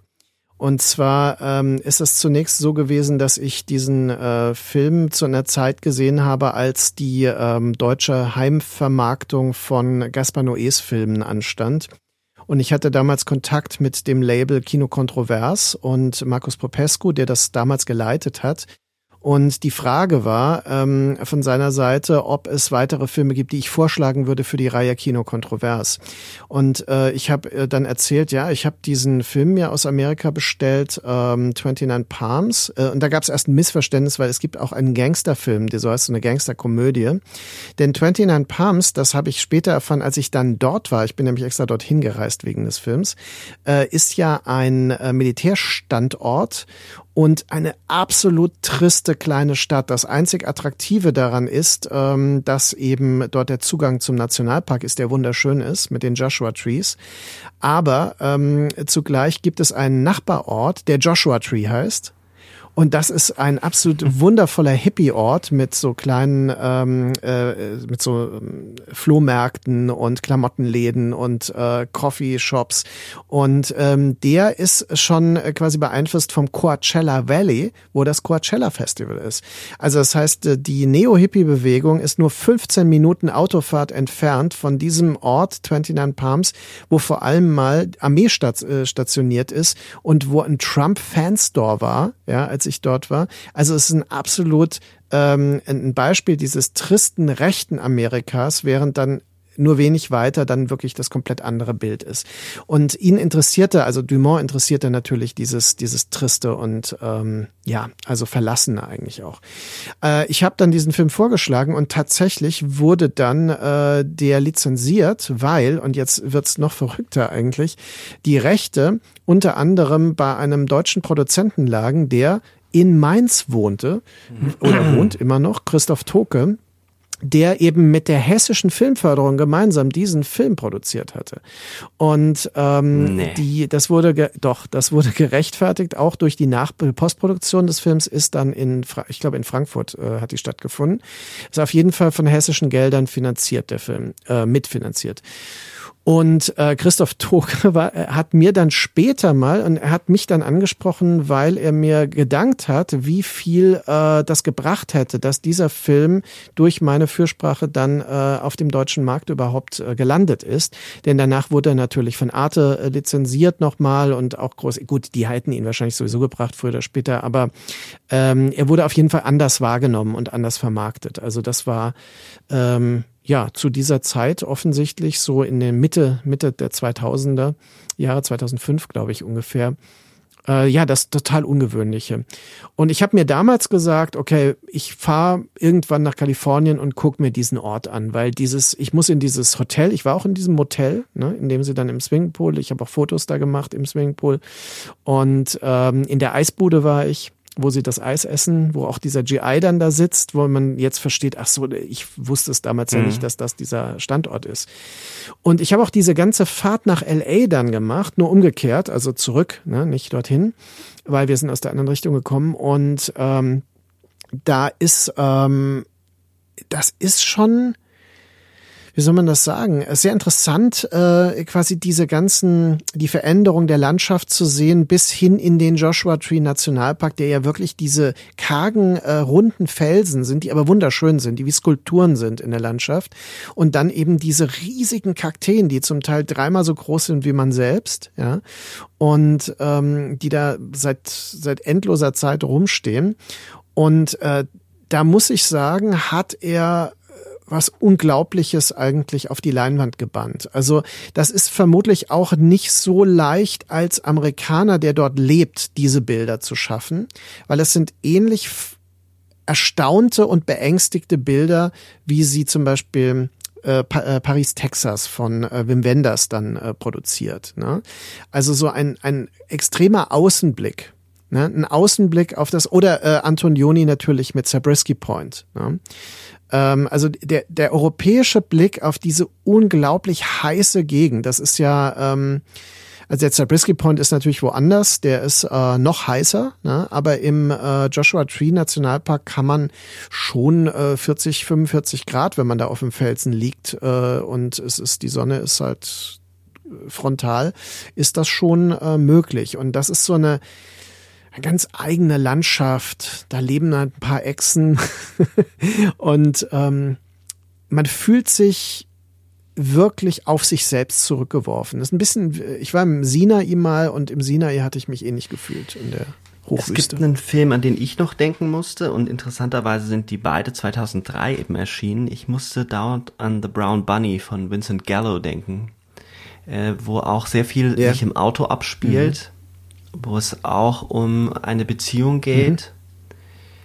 die Frau aber äh, bis zum Ende nicht anwesend ist, ist auch die Frage, ob sie bei The Brown Bunny jemals auch außerhalb von seinem Kopf anwesend ist. Ähm, und wo ähnlich mit Sexualität umgegangen mhm. wird. Also The Brown Bunny ist ja auch berühmt für den mhm. echten Blowjob am Ende. Ähm, mhm. Und mhm. Sexualität spielt ja auch in 29 Palms. Überraschung, äh, oder sagen wir so überraschend ist es bei Dumont nicht, dass das eine große Rolle spielt.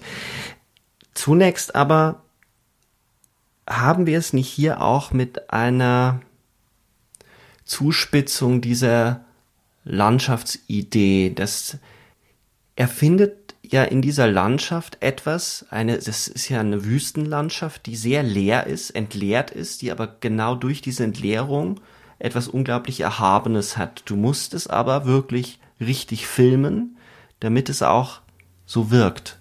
Mhm. Du kannst das wenn du mhm. das nicht einfangen kannst, dann erscheinen die Bilder leer und eintönig und einfarbig. Also das heißt, das ist etwas, was ihn interessiert und das Profane ist natürlich dann dieser Ort. Und so wird er auch in 29 Palms gefilmt. Das sind ja wirklich nur Bungalows, das sind äh, äh, diese typischen mhm. Straßenzüge mhm. einer amerikanischen Kleinstadt, die scheinbar nur aus einer Straße besteht.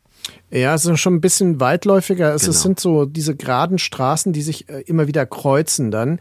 Und äh, da gibt es dann schon auch mal ein Autokino oder äh, es gibt dann halt so irgendwie so ein Einkaufszentrum. Ähm, und sie laufen ja auch einmal durch diesen äh, Markt, der total leer ist, aber eine unfassbare Fülle an Produkten präsentiert, wo man sich fragt, und das gibt's ja dort wirklich, ähm, wer kauft das? Für wen steht das da? Und aber das ist so ja sowieso viel? etwas, was ja. in dem Film auffällig ist. Ähm die Menschenlehre in der Szene im Pool, die ja. aus anderen Gründen auch noch spannend ist und wahrscheinlich einer der Schlüsselmomente ist, verlassen sie ja den Pool dezidiert an der Stelle, als diese Kinder oder diese Jugendlichen oder diese jungen Männer, ich weiß es nicht ganz genau, in den Pool springen.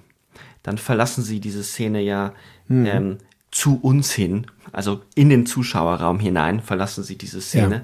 Sie versuchen auch fern zu bleiben von allen anderen.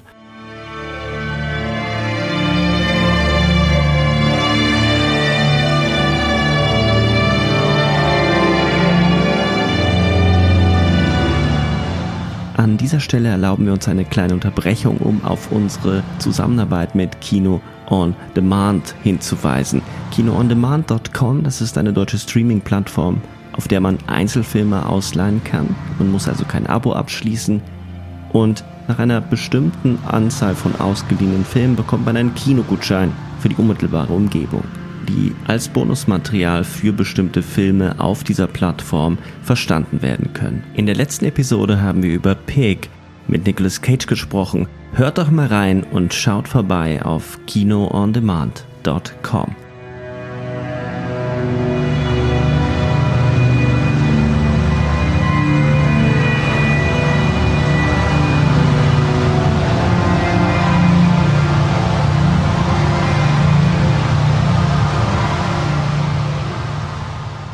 Ja, da muss man ganz klar sagen, dass äh, sie sind ja wirklich äh, also sie ist ja erstmal Osteuropäerin oder ja, Osteuropäerin, möglicherweise ein Model, das wird nie gesagt. Ähm, die Katharina Golubeva, die äh, Katja hier spielt, ist ja eine äh, wirklich differenzierte Schauspielerin. Sie war ja liiert mit äh, Leos Carax, hat bei ihm in Polar X unter anderem mitgespielt und äh, leider relativ früh auch äh, sich selbst das Lem genommen. Ähm, Zugleich ist sie bekannt aus Ich kann nicht schlafen, dem äh, frühen Film von Claire Denis. Da spielt sie eine Hauptrolle. Und äh, sie ist eine unheimlich spezielle und äh, charismatische Darstellerin, die sehr fragil auch äh, wirkt. Äh, körperlich fragil und auch in dem Film. Äh, 29 Palms wird sie so präsentiert, dass sie also etwas unheimlich äh, emotional Angreifbares hat. Ne? Also sowas Durchscheinendes, sowas Dünnes, Dünnhäutiges gewissermaßen. Und David Wissack ist ähm, auch mit Sicherheit ja. ein äh, professioneller Schauspieler, der mir aber vorher nicht bekannt war, der ähm, eben etwas sehr Zudringliches, sehr ähm, so so äh, maskulin engagiert amerikanisches da hineinbringt und äh, der Film geht ja auch sehr stark um das Un- und Missverständnis zwischen Mann und Frau ne? also um die Unfähigkeit sich selbst äh, sich gegenseitig anzunähern ähm, Sie sind Großstadtbewohner allerdings, also vor allem er. Er lässt das auch ein bisschen raushängen und sie werden entsprechend auf der Straße in 29 Palms. Und ich habe ja gesagt, das ist wirklich so ein, so ein so ein, so ein trister rechter Ort, wo man durchfährt, wo man nie im Leben bleiben würde. Man würde dort nicht im Urlaub ins Motel fahren oder sowas, weil es einfach, es sei denn, man will in den Nationalpark gehen und dann hält man sich auch fern vom Rest der Gesellschaft dort, weil ähm, dieses, dass sie angepöbelt werden, ist ja klar, mhm. weil sie sind die Schnösel aus der Stadt. Also es ist schon ein Stadt-Land-Konflikt. Und das wäre halt schon im Nachbarort nicht so, weil da wäre man eher willkommen. Während es hier wirklich so ist, das ist eine Stadt, die für die, äh, für die Armeeangehörigen eigentlich gebaut wurde. Ne? Und ich glaube, dass das wird hier ähm, thematisiert. Und der Film hat eine unheimliche, ein ängstlichen Blick auf dieses Amerika, auf dieses unberechenbare, konservative, äh, auch gewaltorientierte Amerika. Und das erfüllt er ja dann auch. Also sie werden erstmal den ganzen Film über immer mal wieder von einem schwarzen Van verfolgt oder fühlen sich von diesem Van verfolgt. Das hat dann sofort Anmutungen äh, an ähm, ja solche solche Roadkill ähm, hm. Filme wie äh, Duell oder so. Ne? Und ähm, das ist auch etwas, was so einen leichten Horror- und Thriller-Touch dem ganzen Film immer wieder ähm, einflößt. Also der der Film hat eine Spannung, die niemals übrigens über er benutzt ja keine Filmmusik. Ja? Und die wird nie über Musik ähm, bestätigt, sondern sie ist einfach, sie gucken in die Landschaft und irgendwann fällt ihnen auf, da ist ein schwarzer Van wieder. Ja? Und äh, das ist so äh, ein latentes Motiv der, der, des Spannungsaufbaus, der aber diese Paranoia auch bestätigt. Also dieses, wir sind ja eigentlich nicht gewollt und wir werden möglicherweise angegriffen. Es kann alles Mögliche passieren. Bricht da auch Backwood Horror mit hinein? Ohne dass es natürlich um Wälder geht. Ja. Er zieht diese Bedrohung, die andere Filme sehr schnell explizit machen, in, in so eine Atmosphäre hinüber, der Fremdheit und äh, überträgt das in eine ganz andere Landschaft und macht damit eine Differenz auf, die das Ganze auf so eine eigentümliche Art bedrohlich werden lässt, dass man sich das, wenn man den Film das erste Mal sieht, überhaupt nicht erklären kann, warum man sich so unwohl fühlt. Ja, ist auch Wahnsinn mit diesem äh, der Szene, wo sie dann äh, zum Beispiel rausläuft und dann sich von diesen Trucks sofort bedroht fühlt und äh, dann wirklich so so weinend zusammenbricht und ähm, äh, also es ist eine permanente Idee, ich könnte jetzt getötet werden da, die völlig irrational ist. Aber im Fernsehen zum Beispiel sehen Sie dann diese eigenartige Kamerafahrt, die fast schon mechanisch ist, ähm, wo so Blaulicht zu sehen ist und man dann wie so ähm, Blitzlichter hört ne, auf der Tonspur. Und ähm, dann äh, fragt er so, was ist das eigentlich? Ja. Und dann ähm, sagt er irgendwie so, sie sagt, weiß nicht, und dann, ja, sicher irgend so ein Kunstfilm. Ja. Und äh, in, und das ist so eigenartig, als wäre das so, ein, so, ein, ähm, so eine Überwachungskamera, die einen Tatort zeigt oder so. Und das ist sehr apokalyptisch, und was hier zu sehen ist. Ich will noch äh, auf eine äh, Information verweisen, denn ich habe mir damals natürlich ähm, sofort das äh, Drehtagebuch gekauft, dies, das es zu 29 Palms gab und da sind auch die ganzen Location-Bilder drin. Denn die Geschichte ist die, dass äh, Bruno Dumont wohl ähm, in äh, Kalifornien war und dort ein Filmprojekt namens The End vorbereiten wollte, einen apokalyptischen Thriller. Und er hat für diesen Film Locations gesucht und irgendwann kam ihm diese, ähm, diese Landschaft, die er dort gesehen hat, also in dem der auch, wo der Film spielt, so unheimlich vor, dass er beschlossen hat, stattdessen einen Film über dieses, äh, quasi diese Erfahrung der Landschaft zu drehen. Und äh, das finde ich, das, das merkt man total. Also es ist diese Ambivalenz des äh, europäischen Touristen, der quasi diese unfassbare archaische Landschaft sieht und bewundert und gleichzeitig totale Angst vor dem Land und der Bevölkerung. Jetzt spielt der Sex eine ganz große Rolle in dem Film und der wird auch ganz komisch inszeniert. Das hat eine so eine expressive Animalität, das hat so etwas tierisches. Mhm. Die schreien, die röcheln, die winseln. Nach dem Höhepunkt weinen sie. Sie weint nach dem Orgasmus. Er, es hat fast was Baconhaftes, wenn man jetzt zur Kunst zurückgeht, dieses Schreien von ihm, wenn er kommt, das ist nicht, also er schreit dann fast gefühlte fünf Minuten, mhm. dass er jetzt kommt. Was sich interessant, und da kommen yeah. wir wieder zur Wiederholung, er schreit so und der Vergewaltiger von ihm genauso. Und fängt danach an zu yeah, weinen. Der absolut. Vergewaltiger fängt nach dem Höhepunkt an zu weinen. Das ist eine der irritierendsten Szenen in diesem Film neben dem Ende dann, aber dass er den mhm. Vergewaltiger weinen lässt und man dann all die anderen Dinge wie so ein Echo und man sich ist, man ist wieder mit einer Leere konfrontiert. Man kann es, man weiß nicht, woher kommen jetzt diese Tränen. Mhm. Was haben die mit dem Sex zu tun? Was haben die mit der Gewalt zu tun? Es ist eine eruptive Kraft, die da herausbricht. Wie, was hast du für einen, für einen Angang an an diesen Umgang der Sexualität, weil er ist schon auch ja. interessanterweise lange Zeit männlich übergriffig geführt. Es gibt ja die Szene im Pool, wo er sehr grob zu ihr ist und sie unter Wasser drückt und von ihr einen ja. Blowjob will. Mhm. Und sie dann sagt, du hast mir wehgetan. Mhm.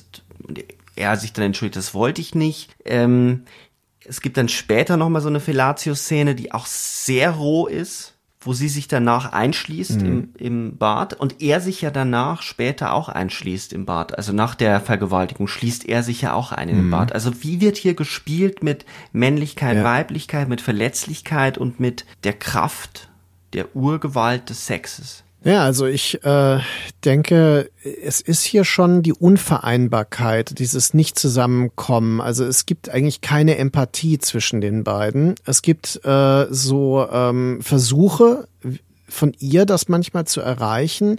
Es gibt Gesten, die er dann daraufhin ähm, erwidert, aber im Endeffekt ähm, bricht sich in diesen sexuellen Begegnungen etwas sehr Archaisches Bahn. Und ähm, sagen wir mal, die äh, in, für mich interessanteste Szene diesbezüglich ist die Szene in der Wüste, wo sie da so am Rand parken und dann auf diese Felsen hochklettern, nackt, ne? nachdem er versucht hat, sie von hinten zu vögeln und sie dann aber sagt, sie ist zu trocken, das geht nicht. Ja?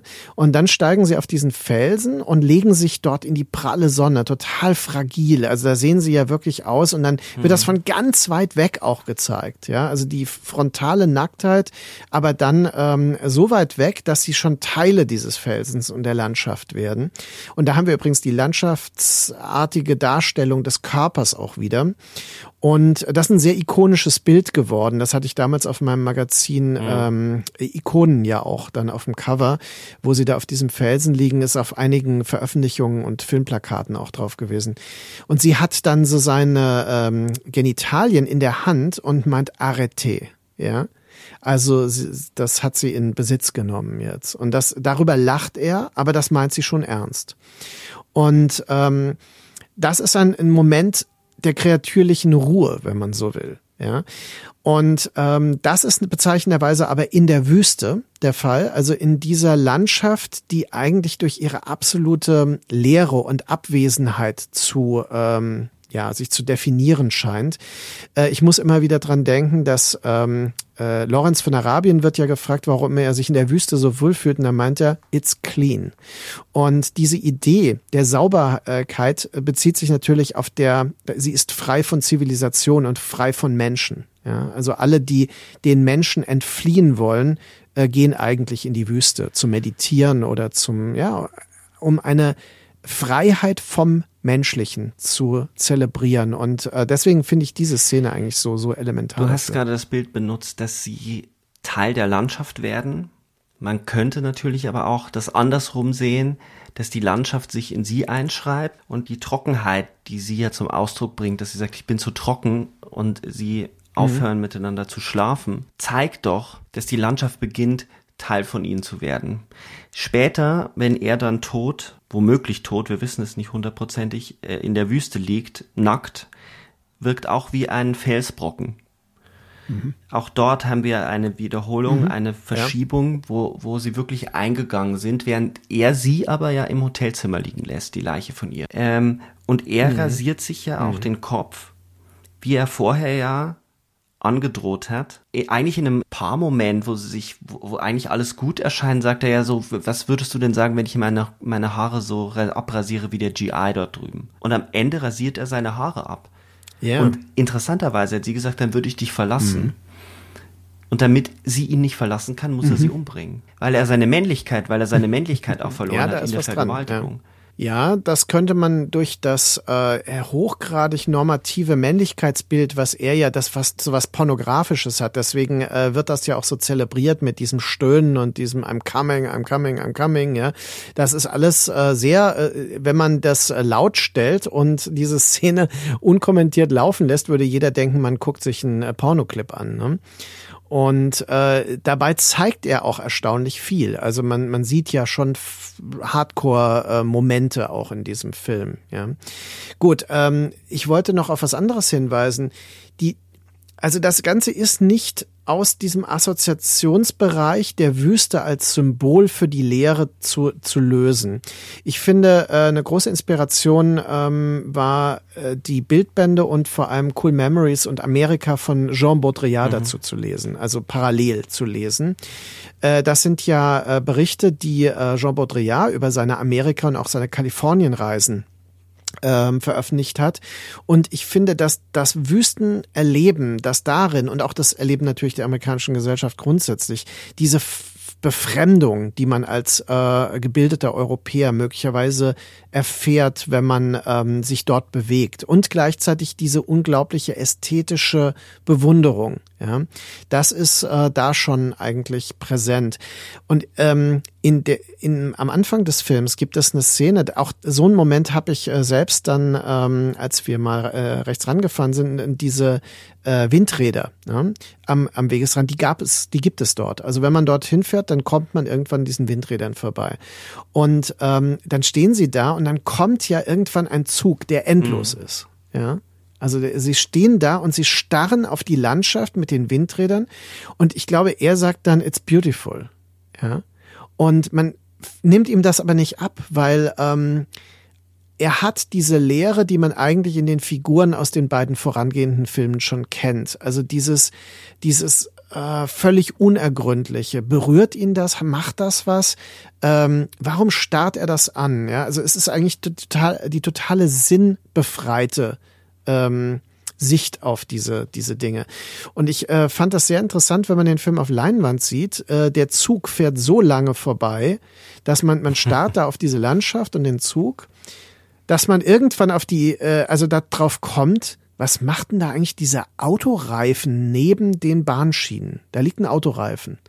Und man beginnt nachzudenken, warum mhm. an der Stelle ein Autoreifen liegt. Ja, es ist nicht neben der Straße, es ist neben den Bahngleisen, ja.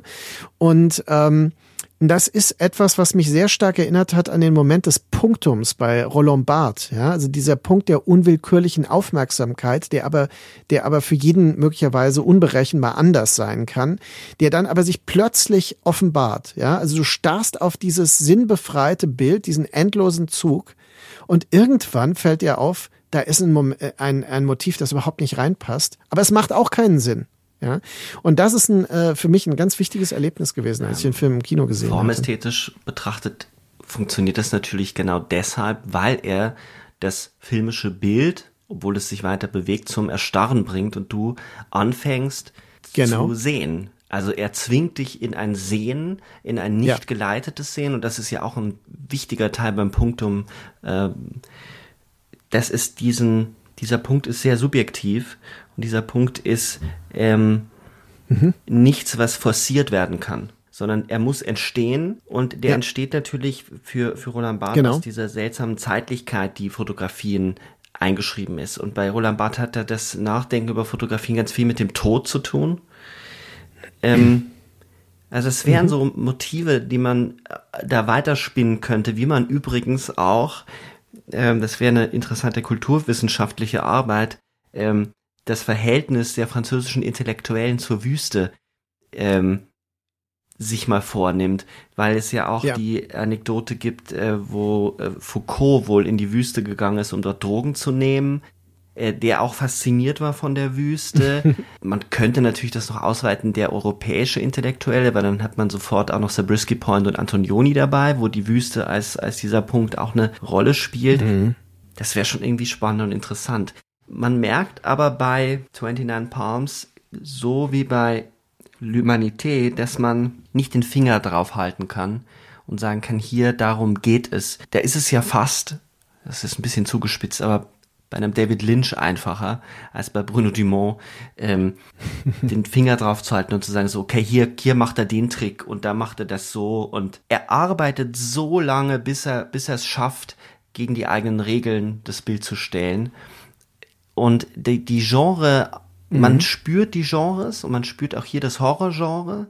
Und am Ende hat es sehr, das sehr explizit Horrormäßiges, also wie er rauskommt mit diesen noch Haarfetzen mhm. am Kopf und dem entstellten Gesicht, hat ja, schon etwas von so, ja. so, einem mhm. Texas Chainsaw Massacre äh, haften Leatherface, also diese, dieses Kreatürliche, mhm. was im amerikanischen Backwood Horrorfilm einfach eine Rolle spielt, dieses Entstellte, das bricht plötzlich in diesen unglaublich ruhigen Film herein.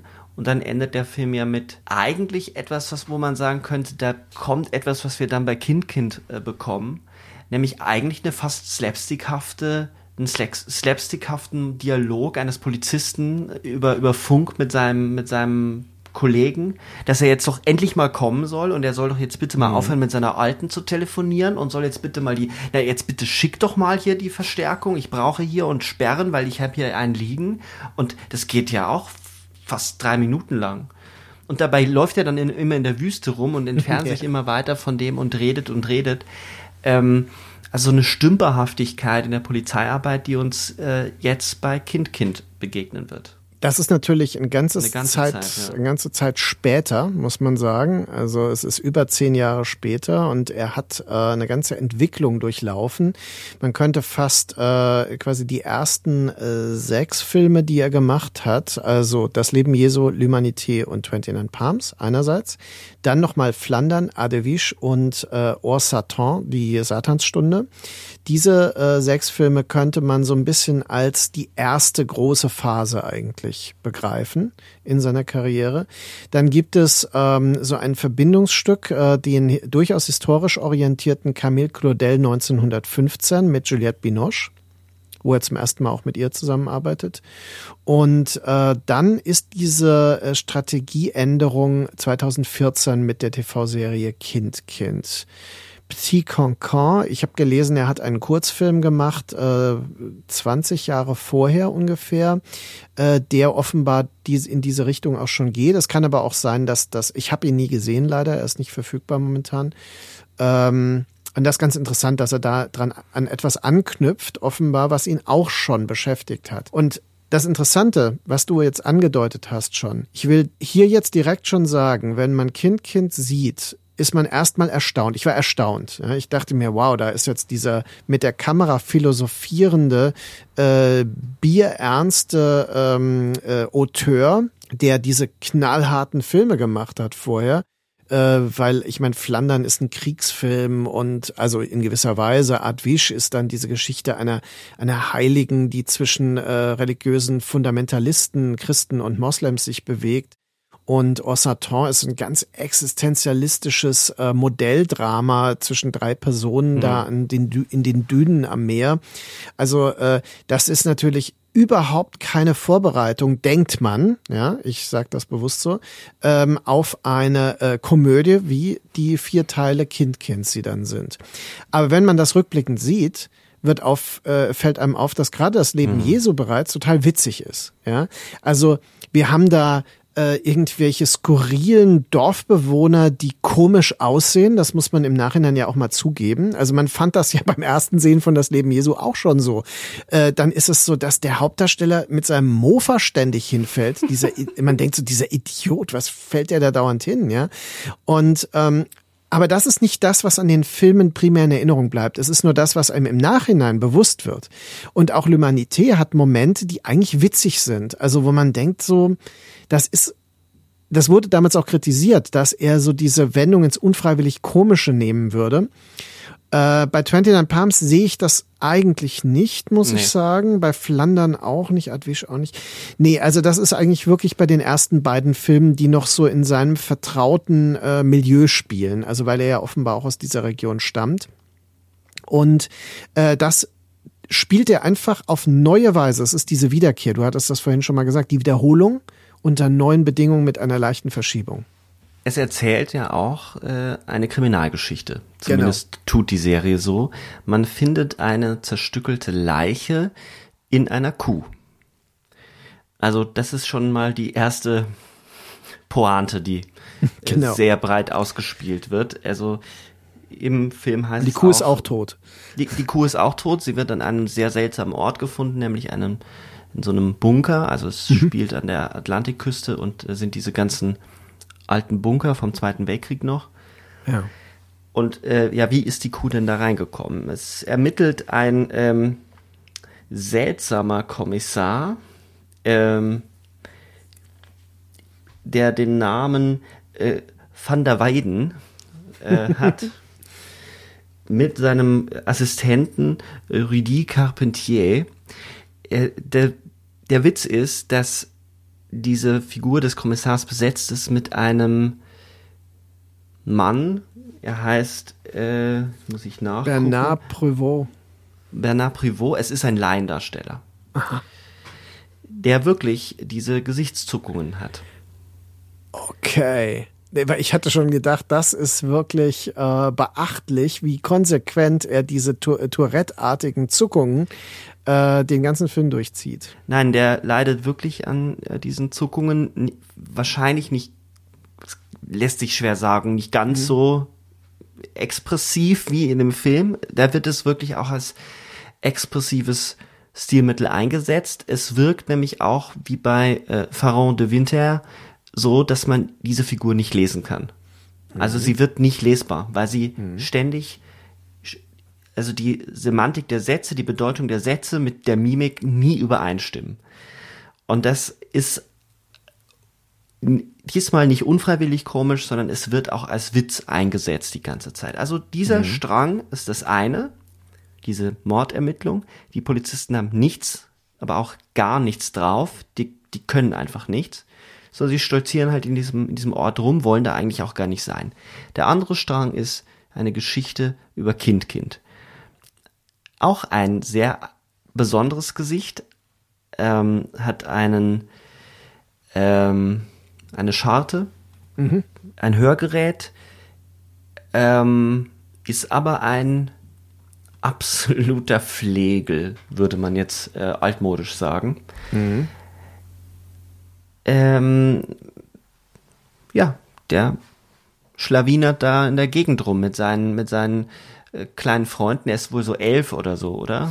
Ja, so elf und er hat da diese Bande, ne, also von äh, Jungs in seinem Alter. Und äh, was aber ganz wichtig ist, denn äh, ja, er hat diese dieses spezifische Gesicht, äh, er ist auch ein kleiner Rüpel, aber er hat eine, eine weiche Seite, die speziell durch seine äh, gute Freundin Eve äh, herausgekehrt wird. Also das ist so seine beste Freundin und man könnte sagen, so auch zukünftig potenzielles Love Interest. Aber das ist natürlich etwas, was äh, immer nur so latent äh, mitschwingt, weil es ja eigentlich Kinder sind hier.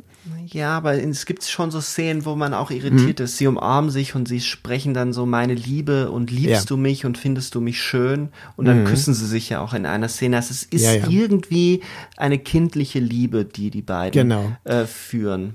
Und äh, sie ist sehr hübsch, muss man sagen.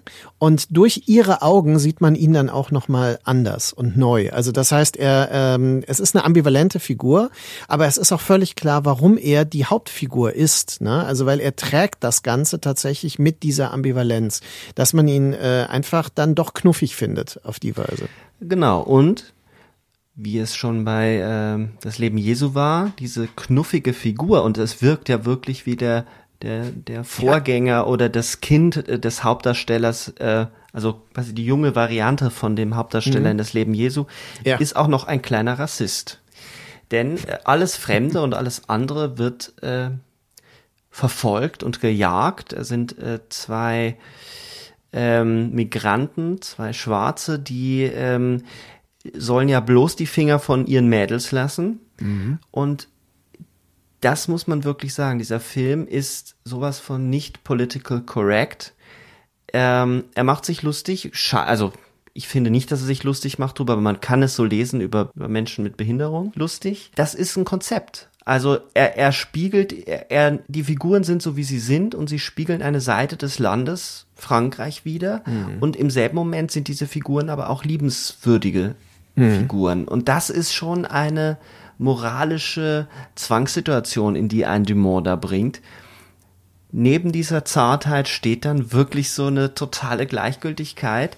Wobei das ja dann am Ende, wenn sich dieser Mohammed, der dann ja auch noch in einen Glaubenskrieg zieht, mhm, genau. Äh, als sich ja, der die vierte dann, Folge heißt da auch Allahu Akbar, ne? Als sich der dann erschießt, hat man schon das Gefühl, dass da auch eine gewisse Form von ähm, Erschrockenheit bei Kind Kind zu hm. sehen ist. Mhm. Naja, also sagen wir mal so, der, diese ganze Serie bringt uns ja auch in zwiespältige Situationen, in denen wir äh, gewissermaßen ähm, unsere eigene Wertung in Frage stellen müssen. Also wir müssen uns selbst befragen. Ähm, teilen wir diese rassistische äh, Perspektive auf die Fremden? Ja, ähm, es gibt ja auch immer Dinge, die die dann ja auch machen. Also sie nehmen ihm seine Handgranate weg und solche Dinge. Ja, skandalös. Und ähm, ist auch schon sehr anspielungsreich, weil er sammelt Handgranaten. Er sagt, er hat 80 Handgranaten irgendwie gesammelt. Er steigt aus dem immer Bunker. Bunker, genau. Ja, ja. Und ähm, dann zieht er dann immer so ab erstmal. Und danach verfolgen sie sie immer wieder. Es sind eigentlich diese Mechanismen, die man, also ich kenne das aus meiner Kindheit übrigens auch. Ne? Also ähm, das äh, ist jetzt für mich nicht so befremdlich gewesen, diese Kleinstadt äh, Bandengeschichten. Und äh, die sind natürlich total indifferent und natürlich sind sie total anstößig und und ähm, interessant ist aber der Zwiespalt. Ähm, es gibt ja zum Beispiel den ähm, diesen äh, behinderten Onkel, Danny heißt der, glaube ich, ähm, der auf dem Hof von Kind Kind dann äh, immer so und der immer diese Drehungen macht und dann manchmal hinfällt und sowas. Mhm, genau. Und das ist so lange ge äh, gezeigt, also diese, man wird so vertraut mit dieser Figur, dass man zwar einerseits lacht und dann denkt, so scheiße, habe ich jetzt darüber gelacht, das ist äh, eigentlich nicht okay, und dann aber auch ähm, zu dieser Figur einen Bezug aufbaut. Und das ist die Kunst von Dumont, dass er also auch eigentlich ähm, irritierenden und äh, ja auch so etwas lächerlich anmutenden Figuren äh, eine Würde zurückgibt in der Dauer, mit, deren, mit der er sie zeigt. Ich will noch mal an das ähm, die Szene erinnern, wo die Reporterin äh, über die Mordfälle berichtet äh, vor der Fernsehkamera und hinter ihr ein Zeuge steht, ja, der völlig unbrauchbar dann äh, sein wird, wie wir aber schon merken, wo sie meint, ja, es ist eine sehr kleine Stadt und er so, äh, keine kleine Stadt, sagt er dann so. ja, und er fällt ihr ständig ins Wort und wird dann so ganz unsanft vom Tonmann rausgezerrt, ja, aus dem Bild, weil sie sich dann auch schon verhaspelt. Und das sind solche Sachen, wo man gleichzeitig, man lacht darüber, aber es hat auch, es er hat für all diese Figuren irgendwie eine Sympathie noch übrig. Ich finde, dass sich dort etwas einlöst, ähm, wo ich das Gefühl hatte, dass das auch ein, ein, ein Ziel war bei L'Humanité, nämlich Menschheit zu zeigen. Mhm. Und dass der Körper in all seiner Grazie, aber auch in all seiner, in all seiner, Fe oder anders formuliert, dass der Körper in seiner Fehlerhaftigkeit eine Grazie zurückbekommt. Mhm. Also diese Pirouetten, die der Bruder mit der mhm. Behinderung immer dreht, die bekommen ja wirklich was Graziles mhm. ähm, in der Wiederholung. Ja, richtig. Es gibt ja auch die ähm, sehr lustige Szene, als der äh, wohl schon sehr demente Großvater den Tisch deckt und die Gläser immer so aus, aus riesiger Entfernung so auf den Tisch wirft. ähm, man lacht darüber und erkennt aber gleichzeitig, dass das, dass das halt passiert. Solche Dinge passieren. Also Demenz, ähm, Behinderungen, mhm. ähm, Menschen haben Körper, die verfallen, die anders sind. Der Geist ist was Körperliches.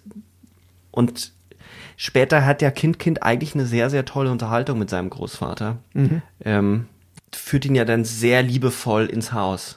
Ja, genau. Das ist das, was ich meine. Es gibt da immer äh, Strategiewechsel und solche äh, Veränderungen und, wie du ja sagtest, Verschiebungen. Das finde ich ist ein gutes Wort, wo bestimmte äh, Situationen, die man zu kennen glaubt, schon äh, plötzlich anders gelöst werden und das Verhältnis zu den Figuren anders einlöst. Ja, und ähm, das finde ich, ist interessant, wenn man bedenkt, dass äh, das der Regisseur ist, der mal einen Film gemacht hat, der äh, L'Humanité hieß, weil er tatsächlich einen neuen Blick auf eine Idee von Humanität wirft auf diese Weise. Ich finde auch bemerkenswert, dass die Titel der einzelnen Folgen, die Bestie Mensch, im Herz des Bösen, der Teufel in Person und Allahu Akbar wirklich wie eine Variante der vorangehenden Themen aus den Filmen zum Teil wirken. Und sie werden auch noch auf so eine ähm, eigenartig fast äh, ja selbstreflexive Weise dann kommentiert, dass äh, die Bestie Mensch, Le Bête, äh, Bête Humaine, ist natürlich, äh, geht auf Solar. Solar zurück und so weiter. Das sind dann Sachen so, ja, bleiben Sie mal mit Ihrem Solar zu Hause. Also das wird dann so abgetan, aber im Endeffekt, das ist schon genau das, was er mittransportiert. Und das finde ich, äh, äh finde ich auch ist so eine, so eine zusätzliche Ebene der Komik, also der, der intellektuellen Komik, die diese Serie dann auch hat. Und ähm, man kann sich das, also es gibt ja in Deutschland durchaus diese Folk folkloristischen Kriminalserien, die man so, ähm, also wo eben so Eigenarten des Bayerischen, des Schwäbischen und so weiter eine Rolle spielen. Aber daran erschöpft er sich ja hier überhaupt nicht, sondern es geht ja wirklich sehr weit. Es geht sehr weit in grundsätzliche Ideen des Existenziellen und Menschlichen hinein. Darüber habe ich auch sehr, sehr lange mit äh, Christina gesprochen, also meiner Frau, weil wir haben Kind, Kind gemeinsam geguckt. Ähm, vorher hat sie mit mir äh, das Leben Jesu gesehen mhm. und dass es beeindruckend ist, wie er so eine einfache, kleine, ländliche Geschichte erzählt und sie aber gleichzeitig so groß werden lässt und man sich das in Deutschland so nicht vorstellen könnte. Und das hat damit zu tun, dass die Figuren in ihrer Lächerlichkeit sich absolut ernst nehmen und in den deutschen Serien, also mhm. selbst in Mord mit Aussicht, das ja noch zu den qualitativ besseren dieser Serien gehört, sind die Figuren immer schon lächerlich. Mhm. Und das passiert ja hier nicht. Also denk mal nee. an den, an den äh, Mann, der im Endeffekt ja seine, seine Frau, also das ist das erste Mordopfer, seine Frau ist das Mordopfer und mhm. er, er ist dann auch noch eine Kuh von ihm.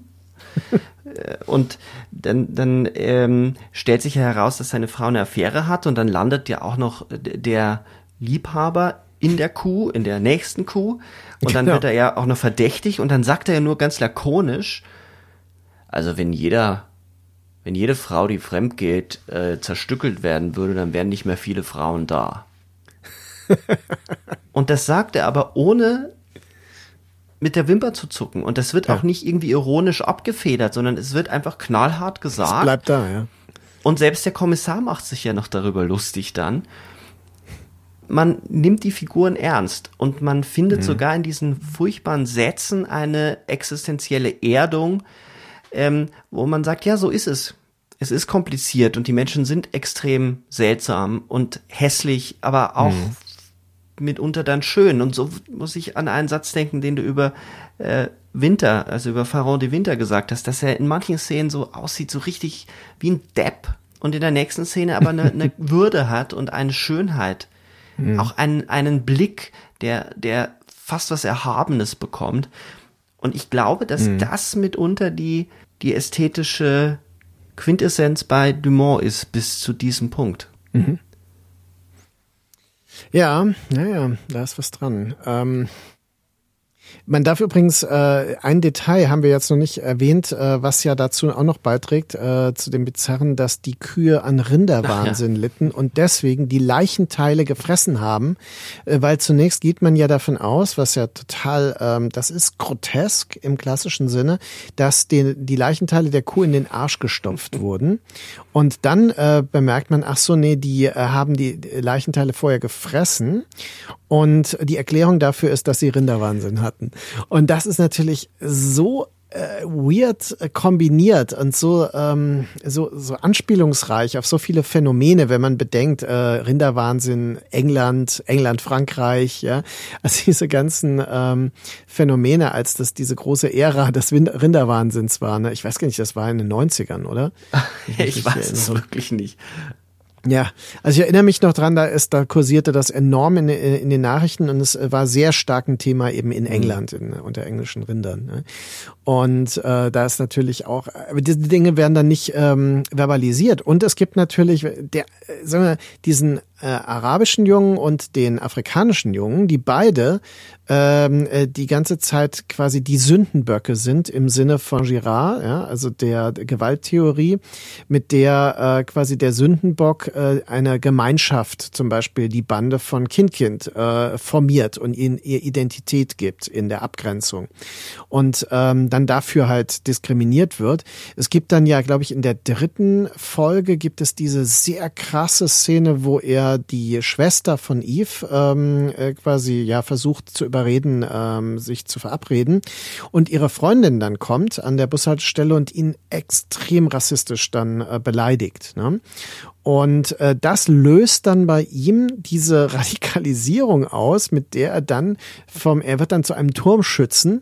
Er verschanzt sich dann so im, im oberen Stockwerk und schießt auf alles, was sich bewegt. So wird's auch buchstäblich ständig gesagt. Er schießt auf alles, ja, was sich bewegt. Dabei bewegt sich der. Und das ist ja so lustig, weil sich ja der Kommissar wirklich ständig bewegt und also ja, auch wenn er genau. stillsteht bewegt. Und es wird ständig auf aber er bewegt sich auch wirklich die ganze Zeit und ähm, ja. ist dann auch derjenige, der das äh, Turmzimmer stürmt. Genau, und dann hat sich aber möglicherweise, das wird mir jetzt klar, dass das gar nicht so eindeutig ist, weil man hört ja keinen Schuss. Also ist da eine Ellipse. Ja, ja. Und dann trägt er den Jungen mit dem Kopfschuss raus. Und äh, interessant wird es dann auch, dass Aurelie, die Schwester, ja sehr betroffen ist davon, dass er sich mhm. erschossen hat. Oh ja. Also sie, sie wäre wahrscheinlich auf ein Date mit ihm gegangen, wenn nicht diese andere, das ist der Blick des anderen, ja. und dann ist man nämlich auch wieder sehr schnell bei der hohen Literatur in Frankreich, nämlich die Hölle, das sind die anderen, das ist die Dreiheit, da kommt die mhm. dritte Person dazu und sofort funktioniert es nicht mehr mit der Paarheit, mit der Zweiheit. Also man ist bei Sartre unter geschlossenen Gesellschaft. Ähm, und sie ist davon sehr, sehr getroffen und geht ja dann in, auf den Hof. Ihre Eltern sind Schweinebauern und sie streichelt die Schweine und dann gibt es ja im Endeffekt auch einen, einen Cut und dann stellt sich heraus, sie ist die, das nächste Opfer und wurde an die Schweine verfüttert. Absolut. Und das ja. ist schon richtig bitter. Das ist so finster mhm. und es wird ja dann die These aufgestellt, dass der Mörder die moralischen Vergehen bestraft. Und mhm. dann merkt man schon, dass der Film sehr reflektiert auch mit dem Rassismus umgeht und die Figuren aber eben nicht bewertet und deswegen aber viel, viel mhm. kraftvoller ist, als wenn man die Figuren in sich schon dauernd darüber reflektieren lässt, dass sie ja jetzt rassistisch sprechen, wird es hier auf eine ganz andere Ebene gehoben sie wird das Opfer, weil, weil deswegen glaube ich auch, äh, dass es äh, der Vater von Kindkind sein muss, weil es der einzige ist, der das mitbekommen haben muss, dass sie sehr getroffen ist davon, dass sich eben mhm. Mohammed umgebracht hat. Mhm. Ja, aber das ist ja ein wesentlicher Punkt, also äh, dass auch hier die Auflösung zwiespältig bleibt. Also äh, nach vier Stunden hat man nicht den Luxus zu sagen, ach, das war der Täter oder die Täterin, ne? sondern es ist wirklich ähm, es ist ein Witz. der Kommissar will im Grunde den äh, den behinderten ähm, Onkel äh, festnehmen und genau und entlarvt das wieder als Witz. Und ähm, ja, also ich denke, dass diese Serie Kind Kind oder es ist eigentlich ein langer mhm. Film, man kann das wirklich als als vierstündigen Film sehen, äh, dass dieser äh, dieses Werk äh, eine Richtungsänderung vornimmt, indem das, was vorher an schwarzem Humor latent war, explizit wird, dass er aber andere Strategien komplett beibehält und die weiterführt, also eine Kontinuität. Er hat dasselbe Milieu übrigens. Also es ist wirklich ein Film, der in der Welt von L'Humanité spielt und das Leben ja. Jesu. Und ähm, er hat eben diese rassistischen Übergriffe, die wir aus das Leben Jesu schon kennen und so weiter. Er hat die Affären auf dem Dorf, die alle nur unter Bekannten und Verwandten stattfinden. Das ist ja auch etwas aus L'Humanité. Und äh, er hat die Uneindeutigkeit in der Aufklärung des Verbrechens, auch die Art und Weise, wie die Polizei eher ihre Zeit fristet, als dass sie effektive Aufklärungsarbeit leistet. Äh, wobei man nicht unfair sein darf, die beiden Ermittler kriegen ja mehr raus, als man ihnen zutraut. Ja, so das stimmt. Aber man ne? ist manchmal verwundert, wie sie das schaffen. Es sind große Zufälle. Wobei man, ich musste schon das ein oder andere Mal in der Trotteligkeit des Kommissars auch an Columbo denken. Es gibt schon so Momente, ja. wo man merkt, er benutzt die Figur ähnlich und dieser Kommissar spielt mit seiner mit seinem Defizit, das er hat um die Leute auch in Fallen zu äh, locken. Mhm. Ähm, mhm. Ja, ja, sie fühlen sich sicher, weil sie denken, der Typ, der kriegt sowieso nichts auf die Reihe. Aber er hat auch wirklich unfassbare Schwächen. Zum Beispiel gibt es diesen Moment, wo er im Restaurant sitzt mit seinem Vorgesetzten, der zu ihm meint, so ja, jetzt müssen wir mal irgendwie einen Schritt weiterkommen und so. Und äh, währenddessen im Hintergrund äh, sind zwei Engländer mit ihrem äh, ja auch ich man muss es wieder sagen, mit ihrem schwerbehinderten Sohn, der anfängt, äh, in so einem Wutanfall immer wieder das Geschirr äh, aufeinander zu schlagen und die Sachen durch die Gegend zu werfen. Und äh, dann ähm, meint er ja zu seinem, also der Kommissar zu seinem Assistenten, ähm, ja, wie man denn mit so einem, mit so einem Kind in die Öffentlichkeit ja. gehen kann, wenn es da, wenn es das macht, ja. Und dann hat er aber ein schlechtes Gewissen und das löst er so, dass er, äh, als die äh, Familie dann aus die Engländer Engländer aus dem ähm, Restaurant rauskommen, hingeht und äh, fragt, kann ich, kann ich Ihnen helfen? Und sie sagen so, nee, nee, wir kommen schon klar. Und da, damit hat er quasi seine Schuld, seine momentane Schuld Das sagt er, glaube ich, sogar wortwörtlich. Er sagt auch so, das sagt er. Hab ich so, ja, gut gemacht. Ich hab's ja wieder gut gemacht, genau. Der, es gibt auch diese großartigen Monologe von ihm, einmal über das ähm, Motorrad, wo er über das Motorrad streicht in so einer sehr sinnlichen Geste und dann sagt, eine schöne Form. Also schöner ist nur ein Frauenkörper. Und später dann bei, bei dem Pferd, das, wo er glaubt, das ist seine Stute, ja. und dann ist es aber ein Hengst, und dann ist er vollkommen irritiert. Ich hab, ich hab aus ihm eine Sie gemacht. Hm.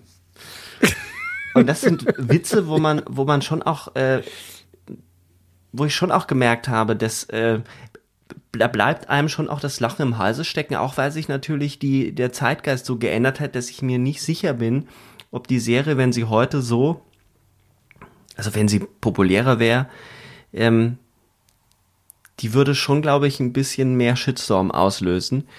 Ich finde es, dass man darüber sehr gut zeigen kann, wie Filme über so eine über so einen Frontalangriff und über so einen spielerischen Umgang damit mehr lösen, als wenn man mhm. ich nenne es immer aktivistische Filme dreht, die in sich schon so reflektiert sind, dass sie alles mhm. überdeutlich aussprechen und auflösen, dass mhm. keine Ambivalenz mehr besteht, weil Kind Kind einen wirklich damit konfrontiert und herausfordert, sich damit auseinanderzusetzen, ich bin auch auf dem Land groß geworden und ich muss sagen, dass ich nicht in dieser natürlich nicht in dieser Zuspitzung, in dieser satirischen Übertreibung, aber viele dieser Dinge, gerade auch diese Umzüge kenne und auch dieses rassistische oder dann auch strukturell rassistische Milieu kenne und ich da sehr viel drüber nachdenken mhm. musste, wie viel da automatisch auch abläuft und wie viel man damals auch mitgemacht hat als Jugendlicher, als Kind, weil man sich verorten wollte. Und das ist ja mhm. bei Kind Kind scheinbar auch der Fall. Mhm. Ja, denke ich auch. Mhm. Ja, äh, da ist es auch interessant, dass das dann äh, diese Fortsetzung gibt, äh, Quack Quack, wo er äh, dann auch 17 ist schon, ne? Und dann einfach auch äh, manche Dinge nochmal aufgegriffen und wieder variiert und verschoben werden.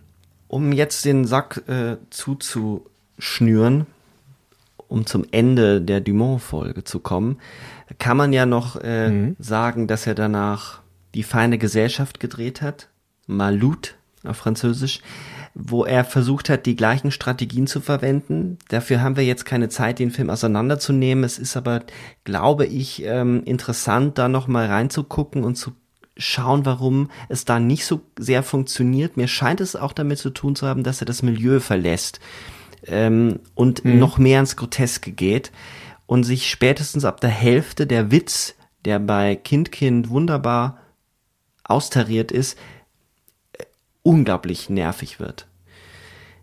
Mhm. Und dann erfolgt ja, ist es jetzt ein bisschen in, in ähm, mit sieben Meilenstiefeln da durchmarschiert. Äh, dann folgen ja die äh, Jean d'Arc-Filme, wo er wieder ganz einerseits wieder so ein bisschen zu Orsatan zurückgeht in dem einen Film, sehr reduziert und, und in so einer kargen Kammerspielhaftigen Ästhetik diesen Jean d'Arc-Mythos aufgreift, diese, diesen, diesen, ja, zentral für die französische Identität und dann eben einmal in einem Musical, in einem Amateurmusical auflöst. Das sind zwei Filme. Mhm. Und jetzt kommt France. France, äh, ich habe den ja schon gesehen ähm, auf dem Filmfest Cologne. Mir scheint es, als dass er jetzt äh, wieder eine andere Richtung einschlägt und seine Filme noch mal größer denkt. Es hat überhaupt nichts mehr von diesem diesem sehr reduzierten Look. Es wird größer, es wird reichhaltiger. Es ist mit ähm, Stars gedreht und es geht aber unglaublich gut auf, weil er plötzlich zwei Seiten miteinander verbindet, nämlich diesen grotesken Witz und den Humor, aber zwischendurch auch ähm, etwas einbrechen lässt, was man aus Flandern zum Beispiel kennt, also Kriegsszenarien. Und er schafft es wirklich, eine Satire über Medien zu drehen, die genauso ambivalent ist wie die Medien selbst. Und das ist beeindruckend. Mhm. Und ich glaube, dass man von diesem Regisseur, der so beweglich bleibt und dauernd versucht, die Themen, die ihn beschäftigen, die sich scheinbar ja nicht ändern, durch andere ästhetische Formen zu verschieben und uns damit zu konfrontieren.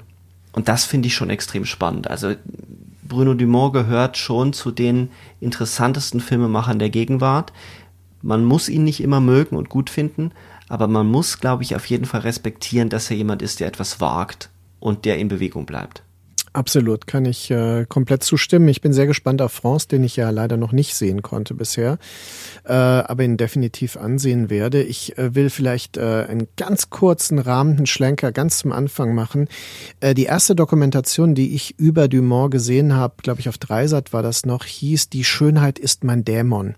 Und äh, das ist, glaube ich, auch ein Schlüssel, den wir immer wieder angedeutet haben, aber der sich damit noch mal ein bisschen äh, konkretisiert, denn ähm, er ist ja beein, also er dreht ja schöne Filme, eigenartig schöne Filme, kann man sagen. Also sie sind eben an dieser Grenze und äh, er wird durch die Schönheit buchstäblich heimgesucht. Ich finde das eigentlich eine ganz gute Metapher, also wie durch einen Dämon besessen.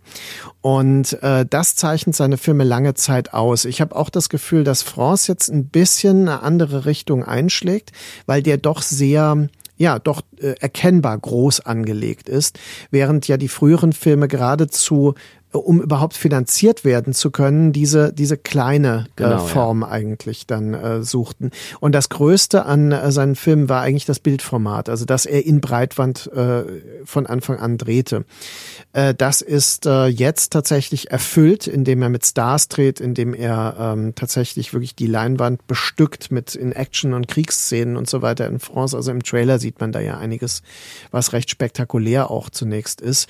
Und da war er früher auf andere Mittel angewiesen. Aber diese Strategien scheinen mir absolut weiter äh, verfolgbar zu sein. Und das macht ihn natürlich auch zu einem klassischen Auteur in diesem französischen ehrenwerten Sinne der Cahiers du Cinéma.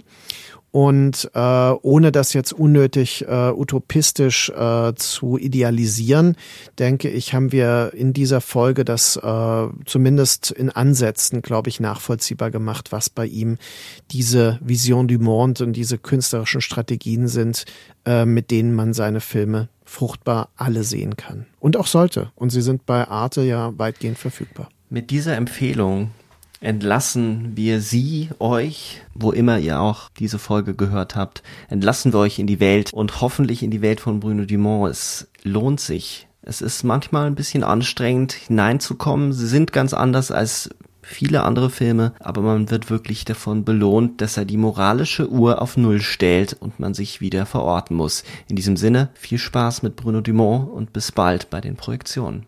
Und tschüss Markus. Tschüss Sebastian und tschüss an unsere Hörerinnen und Hörer. Bis bald.